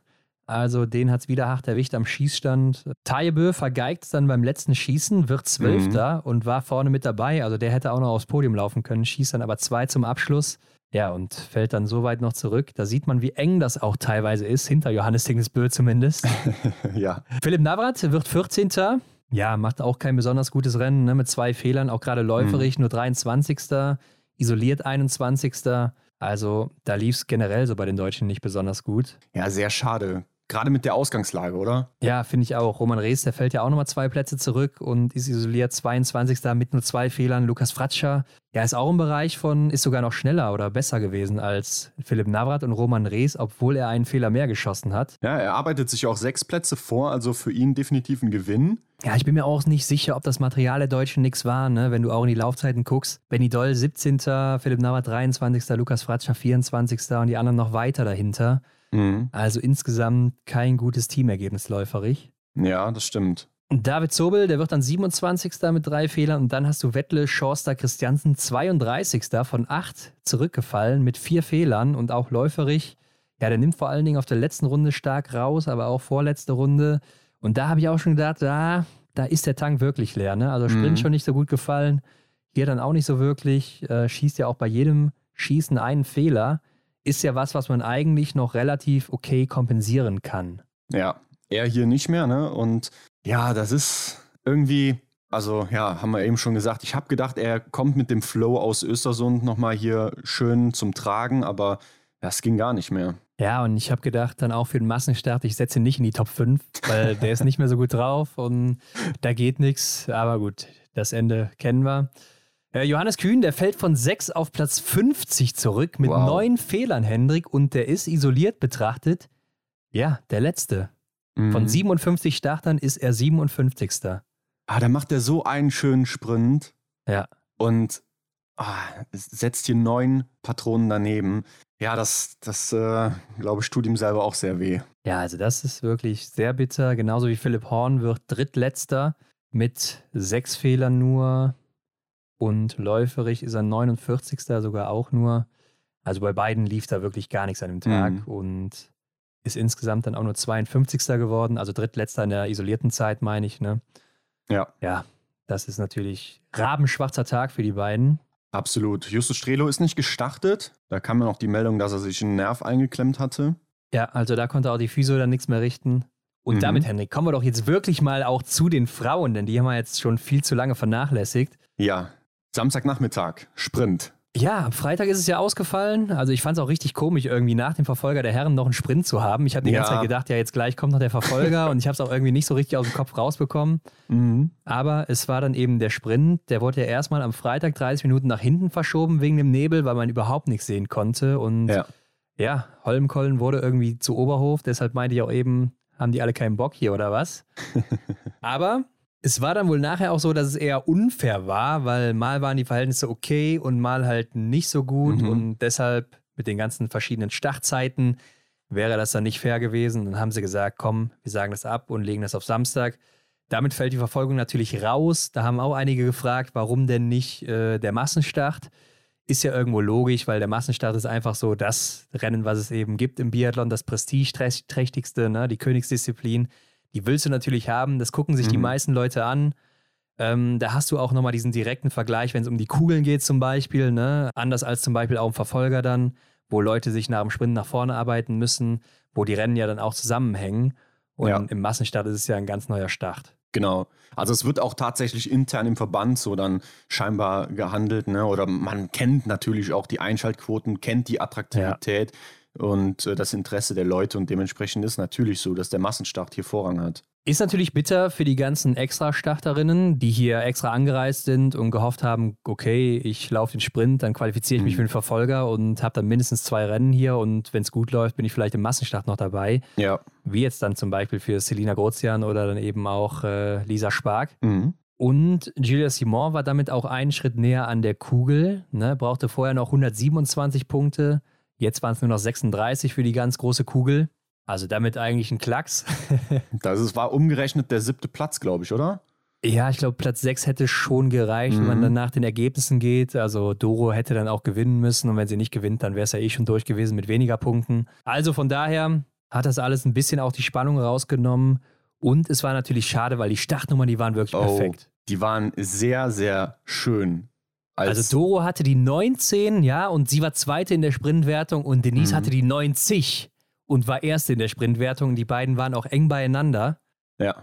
Also das wäre ein heißer Tanz geworden und jetzt, ja, war es leider so, dass alle ziemlich eng beieinander waren beim. Da hat sich vielleicht auch die ARD drüber gefreut, weil. Ja, ja. Bei dem ersten Sprint, bei den Startzeiten, da hätten sie sich ja wahrscheinlich so aus deutscher Sicht auch ein bisschen was überlegen müssen, oder? Weil. Habe ich auch gedacht, ne? Bleiben die da bis zum Ende drauf, wenn Denise Herrmann ihren letzten Sprint läuft, um die Kugel kämpft und mit Platz, äh, mit Nummer 90 startet? Mhm. Also äh, bei den Männern waren sie da längst raus. Und dann starten ja auch noch ganz spät Selina Grozian zumindest. Ja, die hatte die 92, also war eine Minute später, ne? Aber genau. trotzdem hätte man dann auch nicht mehr gesehen. Und das war ja auch so, ja, vielleicht der zweite Punkt bei diesem Rennen, auf den man so geblickt hat, gerade aus deutscher Sicht. Selina Grozian bei ihrem Debüt. Ja. Ja, am Ende macht es dann aber Denise Hermann-Wick. Ne? Die gewinnt hier ihren letzten Sprint der Karriere mit 10 Treffern vor Hanna Oeberg, ganz knapp mit 3,5 Sekunden. Und dann Anna Magnusson auch mal wieder auf dem Podium mit. 10 Treffern. Also hier wurde auch wieder sehr gut geschossen bei den Damen. Mhm. Und Denise macht's ja so wie Erik Lesser, ne? Also verkündet ja. ihr Karriereende und gewinnt dann nochmal. Ja, gut, jetzt war es hier der Sprint. Erik hat die Verfolgung gewonnen, ne? Aber beim es letzten. Es war am selben Tag, also es war der Samstag. Es war der Samstag. Es hat vielleicht was Magisches auch ein bisschen, aber ja, äh, ja sehr zu Freuden der aller deutscher Fans da. Ja, also Benny Doll würde ich mal drüber nachdenken, ne? Für nächstes Jahr dann, wenn Schluss sein soll. Oder in zwei. ja, er hat ja schon gesagt, nächstes Jahr wird auf jeden Fall die letzte Saison für ihn sein. Aber ja, Denise Hermann-Wick verabschiedet sich dann in ihrer Disziplin mit einem Sieg. Also besser kann es auch gar nee. nicht sein, weil das ist ja wirklich das Ding, wenn du an Denise Hermann-Wick denkst, dann denkst du als erstes an den Sprint, dann denkst du an gute mhm. Laufzeiten. Hier auch wieder die zweitschnellste gewesen. Und perfekter kann es nicht enden, kriegt sogar noch die Sprintkugel dazu. Was ja. willst du eigentlich mehr? Ich denke, ganz perfekt haben es halt die zehn Treffer gemacht. Ja, denke ich auch. Also das, das ist hier nochmal so. Das war wahrscheinlich so die Kirsche auf der Sahnetochter. Aber sonst hätte es ja auch nicht funktioniert bei den Zeitabständen. Stimmt, ja. Hat wohl an der Range recht viel verloren, weil sie ja einmal noch einen Schuss rausrepetiert hatte, den sie wieder manuell dann äh, ja. reinstecken musste. Ja. Also das hätte ihr beinahe sogar noch den Sieg gekostet bei nur 3,5 Sekunden Abstand. Denn Hanna Oeberg hat auch noch eine bessere letzte Runde, wo sie nochmal 2,5 Sekunden schneller ist als Denise Hermann-Wick, aber sie ist eben mhm. auch noch gut dabei und dann hat das eben am Ende perfekt funktioniert. Aber auch Hanna Oeberg, muss ich sagen, hat mich hier echt nochmal beeindruckt zum Abschluss, nachdem die Schwedin und auch Anna Magnusson ja gerade so schlecht waren in den letzten Wochen nach der WM. Ja, da hat man sich gefragt, was ist da los? Wir hatten immer die Thematik auch, ob das vielleicht am Ski gelegen hat, ne, am Material und so, aber hier scheint wieder alles perfekt gewesen zu sein. Hanna Oeberg hat mir richtig gut gefallen, das gesamte Wochenende. Ich meine, man hat leider nur zwei Rennen gesehen, also von daher relativiert sich das, aber trotzdem richtig gut unterwegs gewesen. Ja, Chloe Chevalier, die wird hier Vierte und äh, das finde ich interessant, weil die ist zusammengelaufen mit Anna Gandler, die einen Fehler hatte, zumindest auf der letzten Runde und ich glaube mhm. auch auf der vorletzten. Und das war natürlich ein ganz gutes Zugpferd auch für Anna Gandler, die dann hier 13. wird mit einem Fehler und dadurch ja dann auch in den Massenstart reingesprungen ist. Ja. Also die gefällt mir auch gerade Richtung Ende immer besser. Und mhm. ich denke auch, nächstes Jahr, wenn sie dann auch wirklich mal gesund durchkommt durch den Winter, dann können wir echt viel erwarten von ihr. Also könnte die nächste sein, die mal ganz oben anklopft. Ja, denke ich auch. Ich bin wirklich gespannt auf den nächsten Entwicklungsschritt, den sie macht, was jetzt ja. im Sommer so gehen kann. Also man sieht halt läuferisch schon echt gute Tendenzen bei ihr hier und da, ne? Mhm. wo sie dann auch gerade auf der ersten Runde schon mal richtig Gas gibt. Ja, und wenn sie das noch ein bisschen steigert und dann auch mal durchziehen kann bis zum Ende, dann wird es wirklich gefährlich, wenn sie dann auch gut schießt. Mhm. Und ja, bin ich gespannt. Julia Simon wird dann Fünfte mit einem Fehler und damit eben, ja, Gesamtweltcup-Siegerin. Damit die vierte Französin, die erste nach Sandrine Bailly 2004-5. Da habe ich mir gedacht, ähm, in meiner Unwissenheit, so was die früheren Jahre angeht, hat Marie Durand-Abert nie den Gesamtweltcup gewonnen? nee, nee, war zwar mal nah dran und war mal gut dabei und so, ja. aber es hat nie ganz gereicht. Nee, sie hatte mal eine ziemlich starke WM, Krass. wo mhm. sie abgeräumt hat, in Oslo auch, aber Dafür hat es nie gereicht. Teresa Wonikova auch eine neue Bestleistung hier mit Platz 6 und 10 Treffern. Läuft auch ganz solide, finde ich. Ne? Die beste Juniorin des letzten Jahres ist das. 23. Ja. Laufzeit, also ist okay. Und dann hast du Lisa Vitozzi mit einem Fehler auf der 7. Und da muss man ja wohl sagen, sie hatte richtig Glück, denn sie hatte zwei richtig harte Randtreffer. Die anderen beiden waren richtig mittig und dann der eine geht eben daneben. Also das hätte ja. böse enden können hier. Ja, da hätte man sich nochmal an die früheren Zeiten beziehungsweise Wochen oder Monate erinnert. Ne? Das, ja. glaube ich, hätte sie nochmal zurückgeworfen. Ja, und sichert ihr am Ende dann auch noch den zweiten oder am Ende ist es ja der, nee, der dritte Platz im Gesamtweltcup. Ja. Weil äh, mit Massenstart und so wäre das ansonsten anders ausgegangen. Janina Hettich-Walz-Hendrik wird Achte mit zehn Treffern. Also auch sehr starkes Rennen. Ja, sichert sich natürlich die gute Position aufgrund der Schießleistung auch, ne? keine Frage. 26. Laufzeit. Hanna Kebinger wird 17. mit einem Fehler. Dorothea Viera, ja, die Frau, die auch noch die Kugel hätte erreichen können, die wird hier 23. mit einem Fehler. Also läuferig dann im Vergleich zu Östersund gar nicht klargekommen. Mhm. 33. nur geworden in der Laufzeit. Ja, das, das war nichts, ne? Ja, genau. Sie kriegte ja eine Minute von Denise und ja, Anna-Maria Lampic ist ja die schnellste gewesen. Da hat Denise nochmal 10, 11 Sekunden, fast 12 eher sind es ja schon, nochmal von ihr bekommen. Ingrid Landmark-Tandrevold, 27. mit zwei Fehlern, auch nur die 19. Laufzeit. Also da ist der Tank leer oder vielleicht waren die Ski nicht gut. Martha aus Bereuseland ja auch mit zwei Fehlern. Auch, ne? Und der 13. Laufzeit nur 32. Die hatte aber auch keine gute Range-Time. Also das ist ja auch ungewöhnlich, weil sie da eigentlich in den letzten Wochen immer unter den Top 3 zu finden war. Ist sie jetzt 68. Ja. Das ist wirklich ungewöhnlich. Und da habe ich schon gedacht, oh je, was heißt das für den Massenstart? Ja, habe ich auch Hat sie hier ein unglückliches Ende ihrer Karriere gefunden? Oder wie geht's weiter? Da war ich gespannt auf den Sonntag. Ja, deshalb hatte ich sie zum Beispiel auch nicht mehr in meinen Top 5. äh, Vanessa Vogt, 41. mit 10 Treffern. Ja, und das ist natürlich echt ein bitteres Ergebnis. Ja. Also klar, ich meine, die Schießleistung ist top, aber läuferig halt 68. Range-Time 88. Also da hat beides überhaupt nicht gepasst. Ja, das ist das alte Lied. Verliert alleine auf der letzten Runde 41 Sekunden auf Lampic. Wow, ja. Und dann kommen die Debütantinnen. Ja, Selina Grozian, 44. mit zwei Fehlern. Course Time, gucken wir mal rein. 32. gewesen in der Laufzeit, ist okay, aber da geht sicher mehr, wenn man sich auch mal die anderen EBU-Cup-Starterinnen anguckt. Ne? Also mhm. ich denke jetzt zum Beispiel hier an eine Hirnickel, an eine Carrara. Ja, ja, die waren jetzt alle immer im EBU-Cup zum Beispiel dabei oder auch bei der EM. Ja, die hatte sie locker im Sack und wenn ich mir das hier angucke, da hätte sie schon eine Top 10 Laufzeit laufen können. Ja, und damit wäre sie ja sicherlich ordentlich eingeschlagen. Ne? Und ich fand, sie war ja auch gut dabei, ne? wenn man nochmal ja. so an ihr Rennen denkt. Die ersten zwei Runden waren ja echt stabil und ähm, ja, dann der stehende Anschlag, ja, der zwei Fehler geschossen, der hat es ihr dann vermasselt. Ist aber in den Schießzeiten immerhin äh, die drittschnellste Deutsche auch. Also das ist schon mal okay, 23. Ja, da. Mhm. Vielleicht war sie auch noch recht verkrampft, ne? vielleicht auch ein bisschen Druck dabei gewesen, dass sie nicht so laufen konnte wie sonst. Vielleicht war sie auch jetzt platt am Ende der Saison, wer weiß. Hat ja jetzt auch die Junioren-WM hinter sich. Und ich denke aber trotzdem, äh, als Einstieg ist das grundsolide gewesen. Und Lisa Spark, die hat, setzt ja auch hier 10 Treffer und wird 53. Klar, das ist läuferig auch nicht gut mit der 85. Zeit hier. Aber gut, es ist das erste Rennen ne? und was will man da großartig erwarten? Genau, ich denke auch, da kann man auf jeden Fall auf weitere Einsätze gespannt sein. Schauen wir mal, wie es da nächste Saison weitergeht. Ja, hätte es einen Verfolger gegeben, Hendrik, dann hätten den nicht gesehen. Sophie Chauveau, Lisa Theresa Hauser, Anna-Maria Lampic, Elvira Oeberg und Anna Weidel auch nicht.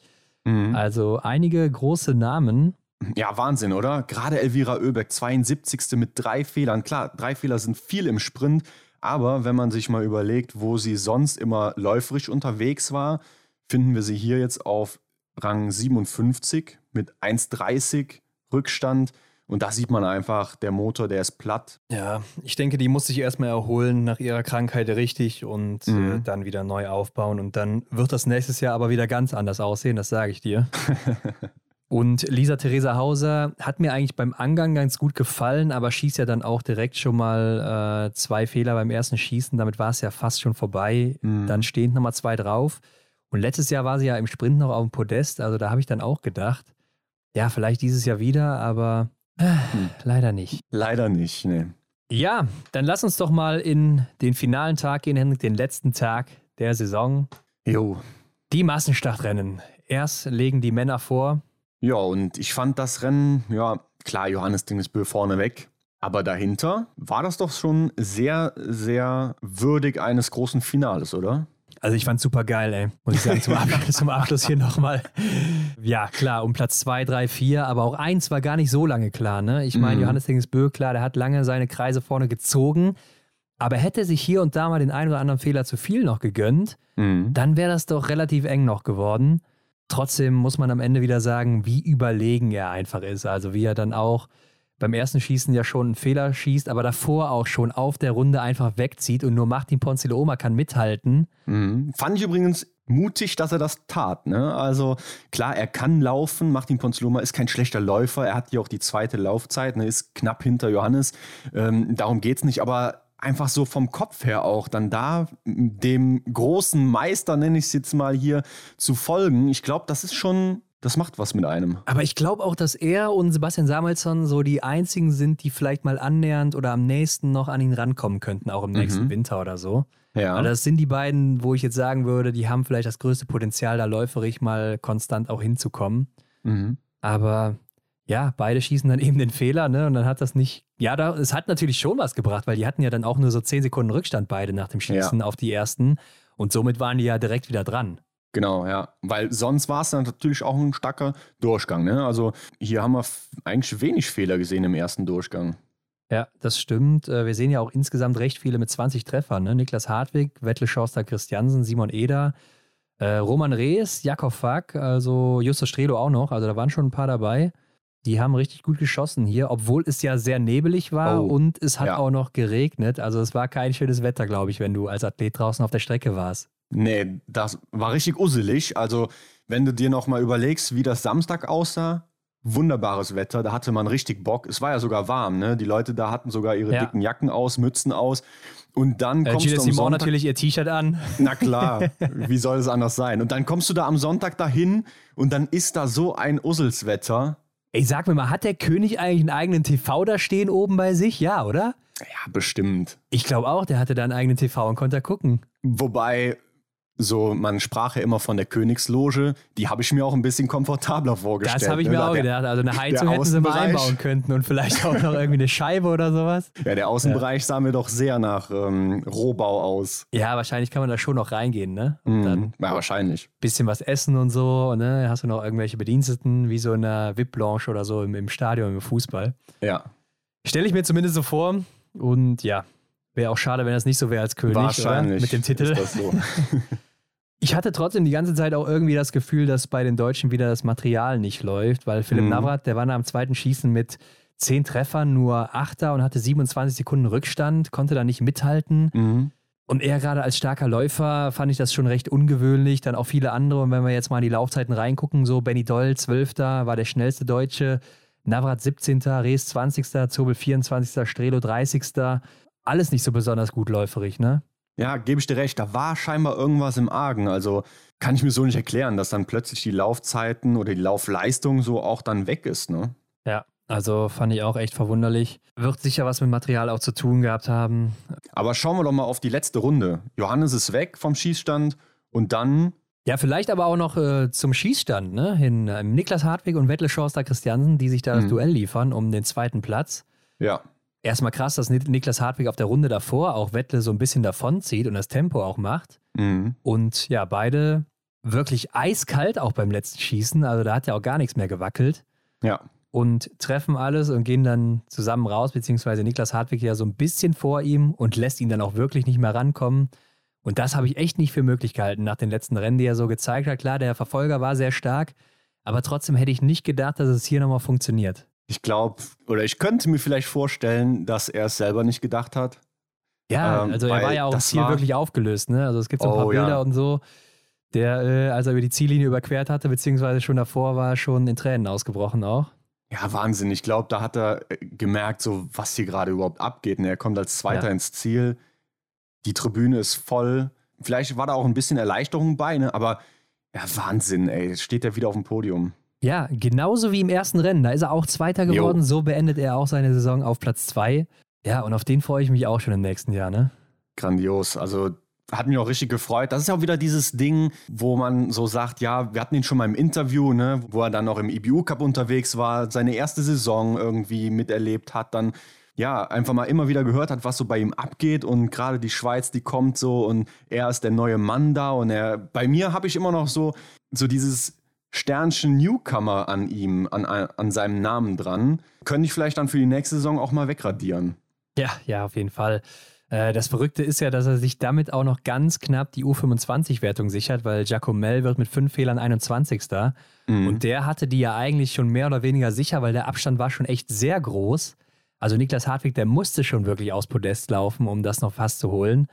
Ja, und der hat das echt noch hinbekommen. Das ist also echt Wahnsinn-Story mal wieder. War ein guter Zug von ihm. Die aber leider vom Fernsehen gar nicht in Betracht gezogen wurde.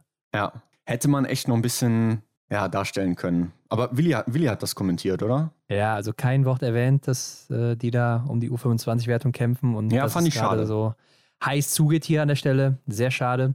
Ja, Wettel Chaucer Christiansen habe ich eben schon gesagt, hätte ich ihm nicht zugetraut, dass er hier Dritter wird, aber mit 20 Treffern ja, kriegt das dann auch nochmal hin, ist nämlich mhm. läuferig auch nicht so besonders gut dabei mit der 14. Laufzeit. Und äh, Canton Fillon-Maillet wird dann Vierter mit 19 Treffern. Borstühler Holmler Greit, der auch 19 Treffer hat. Ja, und äh, die beiden ja auch noch so ein bisschen zusammen raus auf der letzten Runde und Düller ist nicht mehr so richtig rangekommen.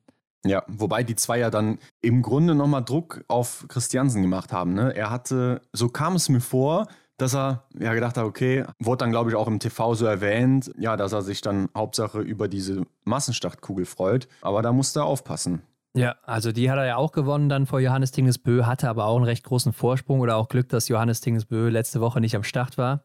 Ja. Martin Ponzilo Oma, Sechster hier geworden mit vier Fehlern, auch wieder Wahnsinn, ne? Zweitschnellster hast du schon gesagt, aber der mhm. kommt alleine als einziger so annähernd noch an Johannes Tingesbö ranläuferig. Und dann kommt Tajebö auf der 7 mit zwei Fehlern. Der ist der drittschnellste. Ja, und da sieht man mal den Unterschied. Ne? Also Martin Oma drei Sekunden Rückstand auf Johannes Dingesbö und dann Tajebö 45 Sekunden schon. Und Johannes Dingesbö, der hat ja auch wieder rausgenommen auf der letzten Runde. Ja, also das sähe sonst wahrscheinlich nochmal anders aus. Und mein Mann aus der Schweiz, Sebastian Stalder, der wird hier mal wieder Neunter im Massenstart. Also ich glaube, das ist seine schlechteste Platzierung in diesem Winter im Massenstart sogar. Mhm. Immer einstellig gewesen. Ja, Wahnsinnsleistung von ihm, was er im Massenstart immer wieder abliefert. Ja, er sah ja auch zwischendurch noch recht gut aus. Ne? Also war vorne mit dabei und ja, ich denke so hinten raus hat es ihm dann leider den Stecker gezogen. De, auf der letzten Runde dann leider wieder. Ne? Also Sechster mhm. als Sechster rausgegangen und wird dann am Ende Neunter. Schade. Simon Eder wird Zehnter mit 20 Treffern dann und dann haben wir noch Fabian Kloth auf der 12 und Roman Rees mit 20 Treffern 13. Das darf ja auch nicht sein. Also nee. Also da siehst du, ja, Roman vielleicht auch platt, ne? haben wir auch die letzten Rennen jetzt schon so ein bisschen beobachten können. Material kommt vielleicht auch noch dazu, aber das darf halt auch nicht sein. Ja, er ist hier der beste Deutsche auf Rang 13. Ja, das geht in die Richtung, dass da einfach auch irgendwie was nicht richtig war, ne? Also ich denke schon an einem guten Tag, äh, wenn er auch fit drauf ist und so, dann müsste der auch mit 20 Treffern eigentlich Richtung Podest laufen können. Ja. David Zobel, 17. dann hier mit einem Fehler. Philipp Navrat, dritt, äh, 20. mit drei Fehlern. Und dann hast du Benny Doll mit fünf Fehlern, 24. Und Justus Strelo mit 20 Treffern, drittletzter. Wow. Ja, das ist krass. Er hat ja auch die letzte Laufzeit. 4 Minuten 26 bekommt er hier. Ja. Das, daran arbeiten wir im Sommer. Klar, es ist die erste Saison für ihn und so und da ist wahrscheinlich nicht mehr viel drin gewesen. Darf man auch nicht vergessen, ne? Ja. Aber klar, Richtung Podest oder Top 5, das ist noch ein Riesenschritt, den er da gehen muss. Und da wird die große Frage sein, ob er das schafft im Sommer.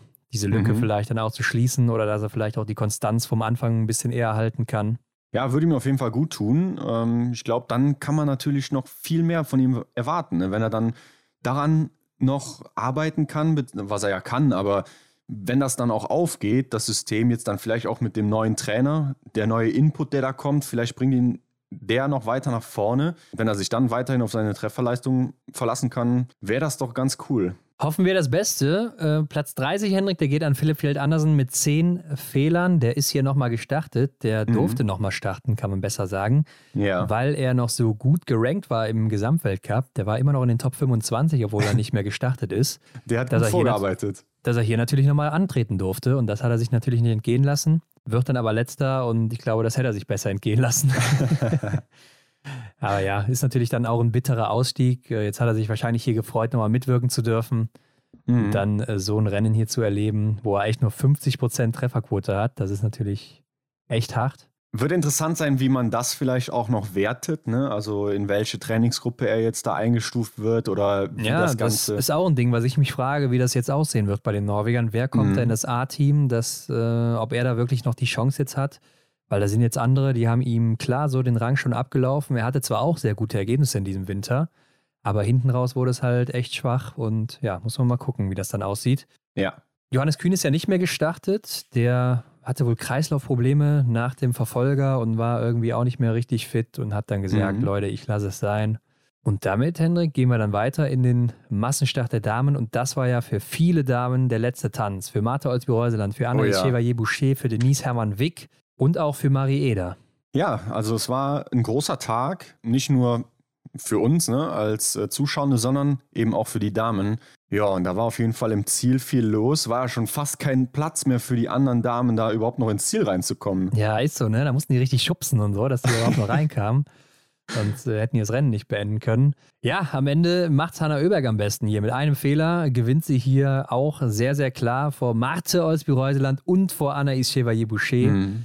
Ja, beide auch nochmal mit einem richtig starken Rennen zum Abschluss. Also viel schöner kann auch ein letztes Rennen eigentlich nicht ausfallen. Wenn du nochmal auf dem Podest stehst, da erinnerst du dich sicher gerne nochmal zurück. Ja, glaube ich auch. Gerade Anaïs Chevalier-Boucher an das ganze Wochenende wahrscheinlich. Und Martha Olsby-Reuseland, die geht natürlich hier auch mit einem eindrucksvollen Rennen. Ich glaube, so kann man abtreten. Ich meine, die kam ja so ein bisschen aus dem Nix, oder? So beim letzten mhm. Schießen. Auf einmal war sie halt vorne mit dabei, weil richtig viele haben ja gepatzt. Es war ja die Situation vor dem letzten Schießen, dass sieben, acht Damen zusammen waren, die noch so mhm. um Platz drei gekämpft hatten. Ja, und auf einmal macht sich auch noch hier Platz zwei auf, den Julia Simon ja dann so hergibt. Und Martha Olsby-Reuseland ist zur Stelle und holt sich den. Also, das war doch echt nochmal à la Bonheur. In der Tat, ja. Und ich fand auch das vierte Schießen, man hat es an Dexys Stimme gehört. Er war auch nicht mehr so fit am Wochenende, ne? Also der. Der war im Sprint schon. Ja. Im Sprint hatte der schon eine merkwürdige Stimme von ja, den Damen. Also ich weiß nicht, ob es der Stimmbruch ist oder ob der sich da auch was eingefangen hat oder so zum Abschluss noch, aber das hörte sich auch nicht mehr ganz gut an.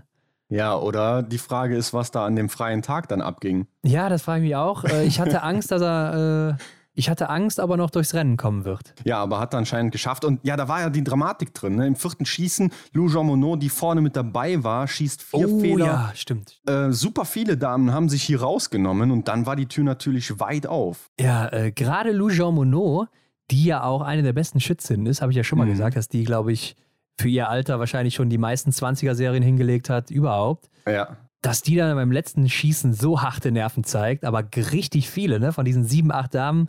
Äh, Davidov war sicher auch hier mit auch. vier Fehlern beim letzten Schießen. Thunderbolt auch. Ja, Ingrid auch mal wieder. Leider, muss man sagen. Und es war ja auch, ja, dann Simon eben noch mit ihren zwei Fehlern, ne? Also richtig viele, die hier zum Abschluss nochmal patzen und mhm. alles herschenken. Und ich glaube jetzt nicht unbedingt, dass das die Sicht war. Ja, wobei die Sicht war ja sehr schlimm. So sah es zumindest für mich aus. Ne? Gerade am Fernsehen, da konnte man ja teilweise die Athletin gar nicht mehr erkennen, die dann da gerade in der großen Aufnahme gezeigt wurde. Aber ja, es hat ja gezeigt. So die ersten Einlagen, die haben ja gut funktioniert. Die Sicht, die war scheinbar machbar. Ja. Aber irgendwie hatte ich auch das Gefühl, dass da was in der Luft liegt, dass es vielleicht sogar abgesagt wird. Ne? Weil ja. war ja auch dann vorher so die Thematik, hm, können wir überhaupt so starten oder wie ist das jetzt? Haben wir jetzt das Go oder nicht? Kurzzeitig sah es so aus, aber ich meine, die Kameras, die verdichten das ja auch immer so, den Nebel, der mhm. da angezeigt wird, ein bisschen. Und bei den Athletinnen sieht es dann ein bisschen anders aus. Also ist ja zum Glück auch noch durchgezogen worden hier zum Abschluss und ich denke, das ja. war auch okay. Beim Massenstart ist es ja auch anders als im Sprint, weil alle ja erstmal gleichzeitig an den Schießstand kommen. Klar, das kann sich nachher ein bisschen wenden, aber im Großen und Ganzen sind die Zeitabstände da nicht so riesig wie in einem Sprintrennen mhm. wo sich das dann vielleicht nochmal verändern könnte, großartig. Ja, und so haben wir dann eben auf der letzten Runde aber noch den Kampf gesehen zwischen Anna Chevalier-Boucher und Hannah Kebinger um Platz 3. Klar, ich hätte es Hannah in der Situation wirklich gegönnt, aber ich muss auch sagen, Anna Chevalier-Boucher zum letzten Mal ja auf dem Podium zu sehen, ist doch auch nochmal okay, ne? Und ich denke, Hanna, die wird sich ihr Podium oder die Podien sicher noch holen im nächsten mhm. Jahr. Ich glaube, das ist nur eine Frage der Zeit und deshalb geht das doch hier voll klar. Ja, war ja trotzdem eine Karrierebestleistung von ihr, der vierte Platz. Ja, ne? Aber stimmt, ja. Ja, das war ja auch echt, ja, so ein Moment, da hat man richtig mitgefiebert, ne? Ja, fand ich auch. Ähm, und da ging es auch nochmal heiß her, wie die Damenrennen ja immer so waren in diesem Winter. Ja. Also, dass da wirklich nochmal ein bisschen was abging, auch zum Schluss. Dahinter dann Gilles Simon, dann Denise Hermann-Wick, die arbeitet sich auch nochmal auf Platz 6 vor. Nach dem vierten Schießen war sie achte. Also, die gibt mhm. da auch nochmal Knallgas.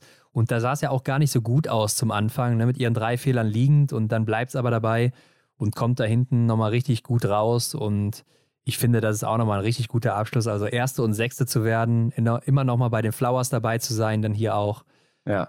Ähm, auch ein perfekter Abschluss. Und dann Anna Gantler auf der Sieben mit drei Fehlern. Super starkes Rennen auch für sie und damit auch eine neue Bestleistung. Ja, schau mal auch die zwei Fehler davon beim letzten Anschlag. Ne? Jetzt überleg mal, ja. sie wäre da durchgekommen. Ja, sie war ja auch dabei. Sie war auch vorne mit dabei. Also sie hätte mhm. auch wirklich hier noch aufs Podest laufen können.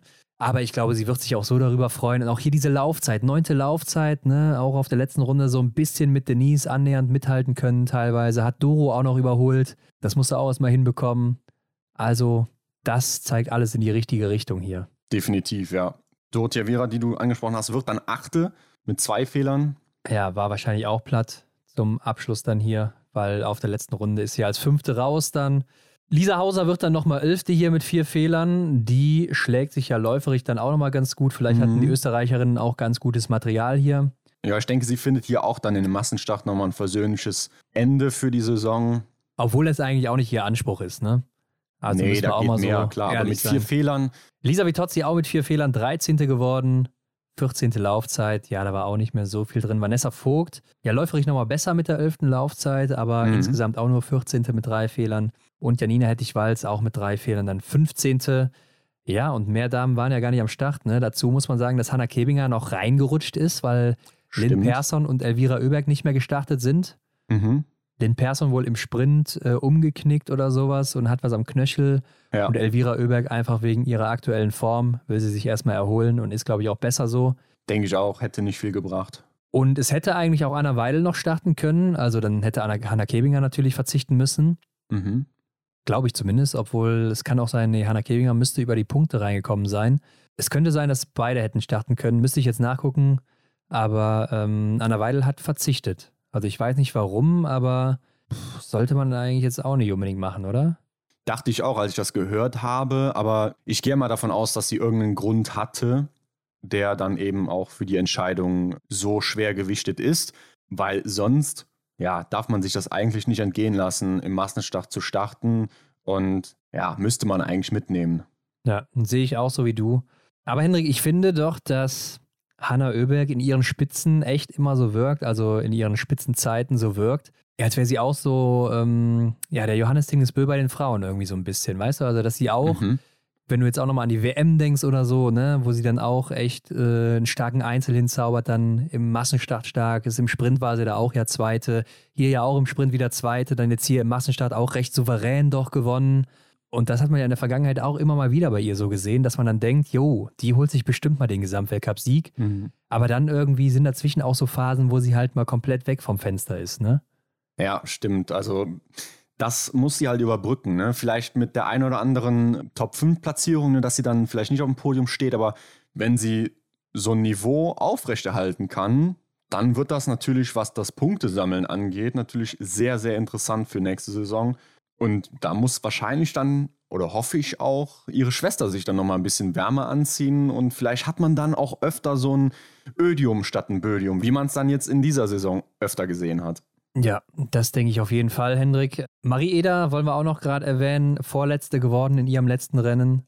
Und damit lass uns doch mal auf den Gesamtweltcup blicken. Ganz weit vorne. Ja, Hendrik, Ladies first.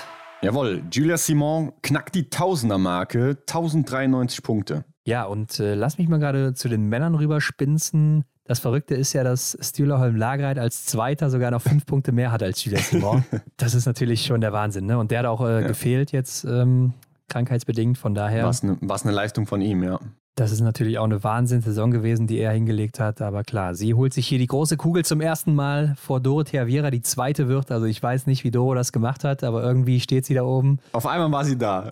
Und Lisa Vitozzi auf der 3, Hendrik. Und ich glaube, das ist ganz gut für deinen Tipp auch. Ähm, mhm. Vierte ist Denise Hermann-Wick und fünfte ist Elvira Oeberg, die noch natürlich nochmal stark abgerutscht ist jetzt zum Abschied. Klar, sie verliert ja Unmengen an Punkte. Das sähe wahrscheinlich sonst anders aus. Äh, ich erinnere mich gerade gar nicht mehr an meinen Tipp. Zum Glück haben wir den aufgeschrieben. Ich weiß auf jeden Fall, meine Erstplatzierte, die finden wir zumindest noch in den Top 10. Ah, oder, oder Apps hat äh, Lisa Vitozzi auf 3. Das kann auch sein, aber wir werden nochmal nachgucken. Ja. Auflösung folgt nächste Woche.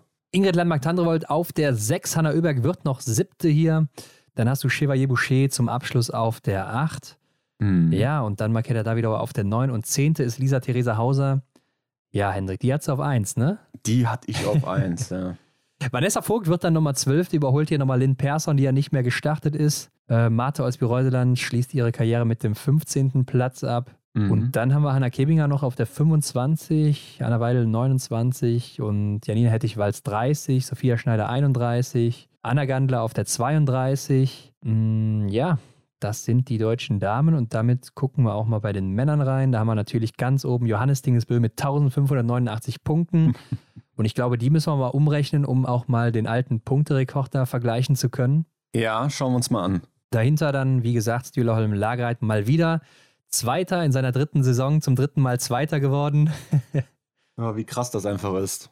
Und dann hast du Wettle Schorster Christiansen auf der 3 ziemlich eindeutig auch alles. Und dann kommt mhm. Benny Doll auf der 4, also seine beste Karriereleistung im Gesamtweltcup.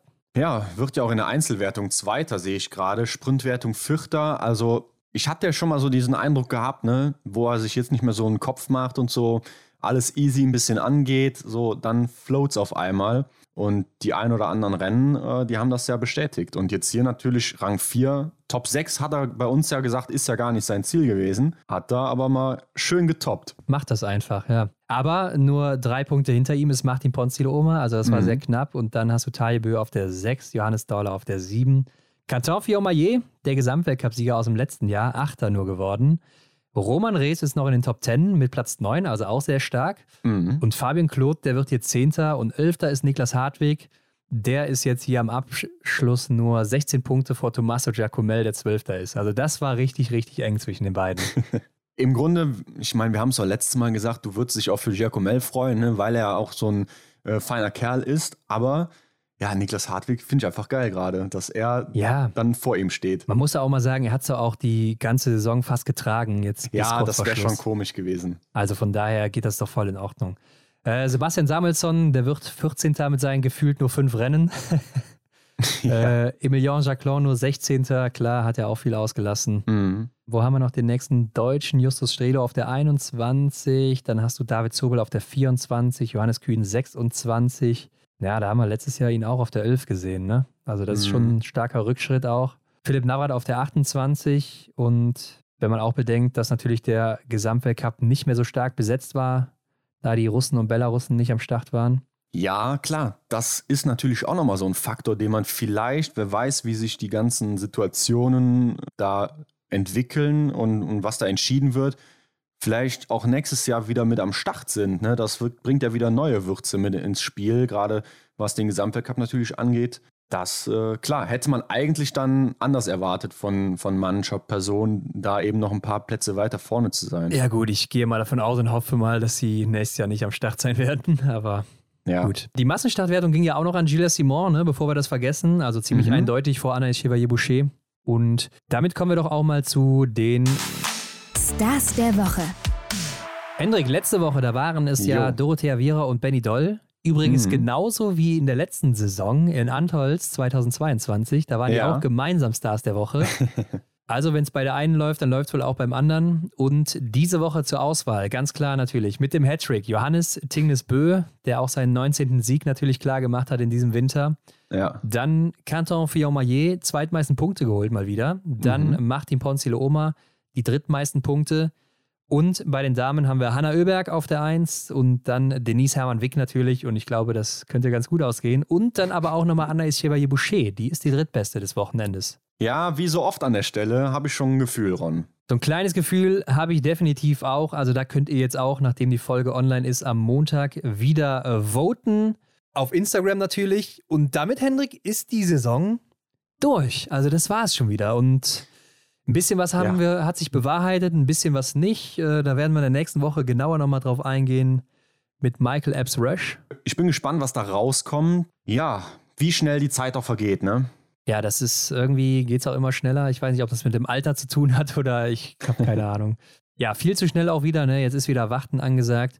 Mhm. Aber gucken wir doch auch mal gerade, wie es denn noch weitergeht. Dem Wachstruck hinterher. Ja, den brauchen wir jetzt langsam nicht mehr, ne? In Deutschland nicht mehr, ne? Es gibt noch so ein paar nationale Meisterschaften in Schweden, Frankreich, Norwegen. Die haben zum Abschluss eine Woche später oder zwei Wochen später immer noch mal mhm. ja, ihre Meisterschaften da wo dann auch die meisten noch am Start sind sogar.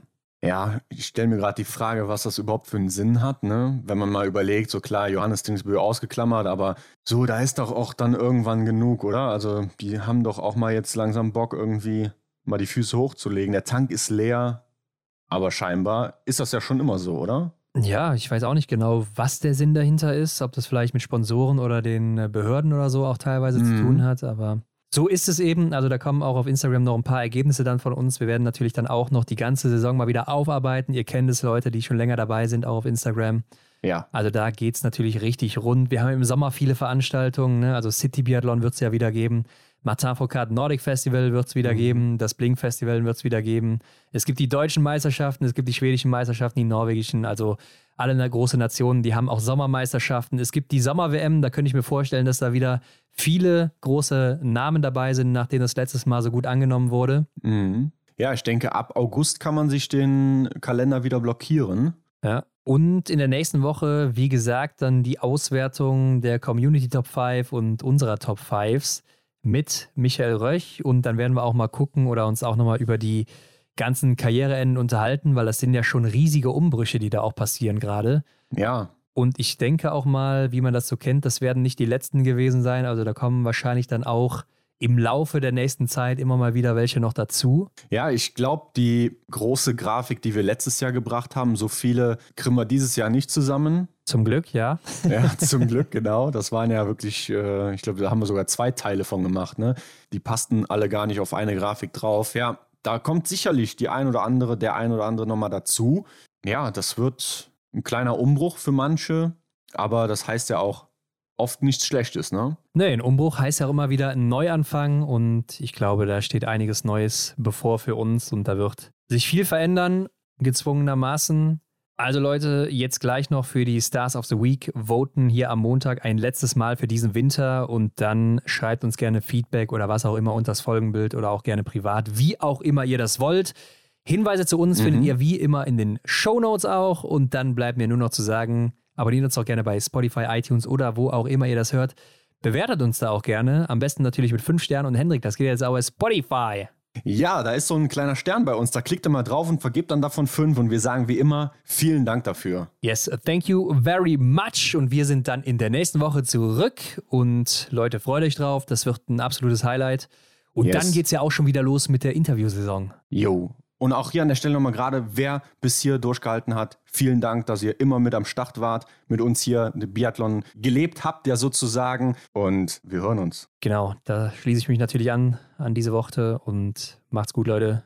Gute Woche, bis nächste Woche. Ciao. Ciao. Das war die Extra-Runde mit Ron und Hendrik für diese Woche. Neue Folgen gibt es jeden Montag, überall, wo es Podcasts gibt.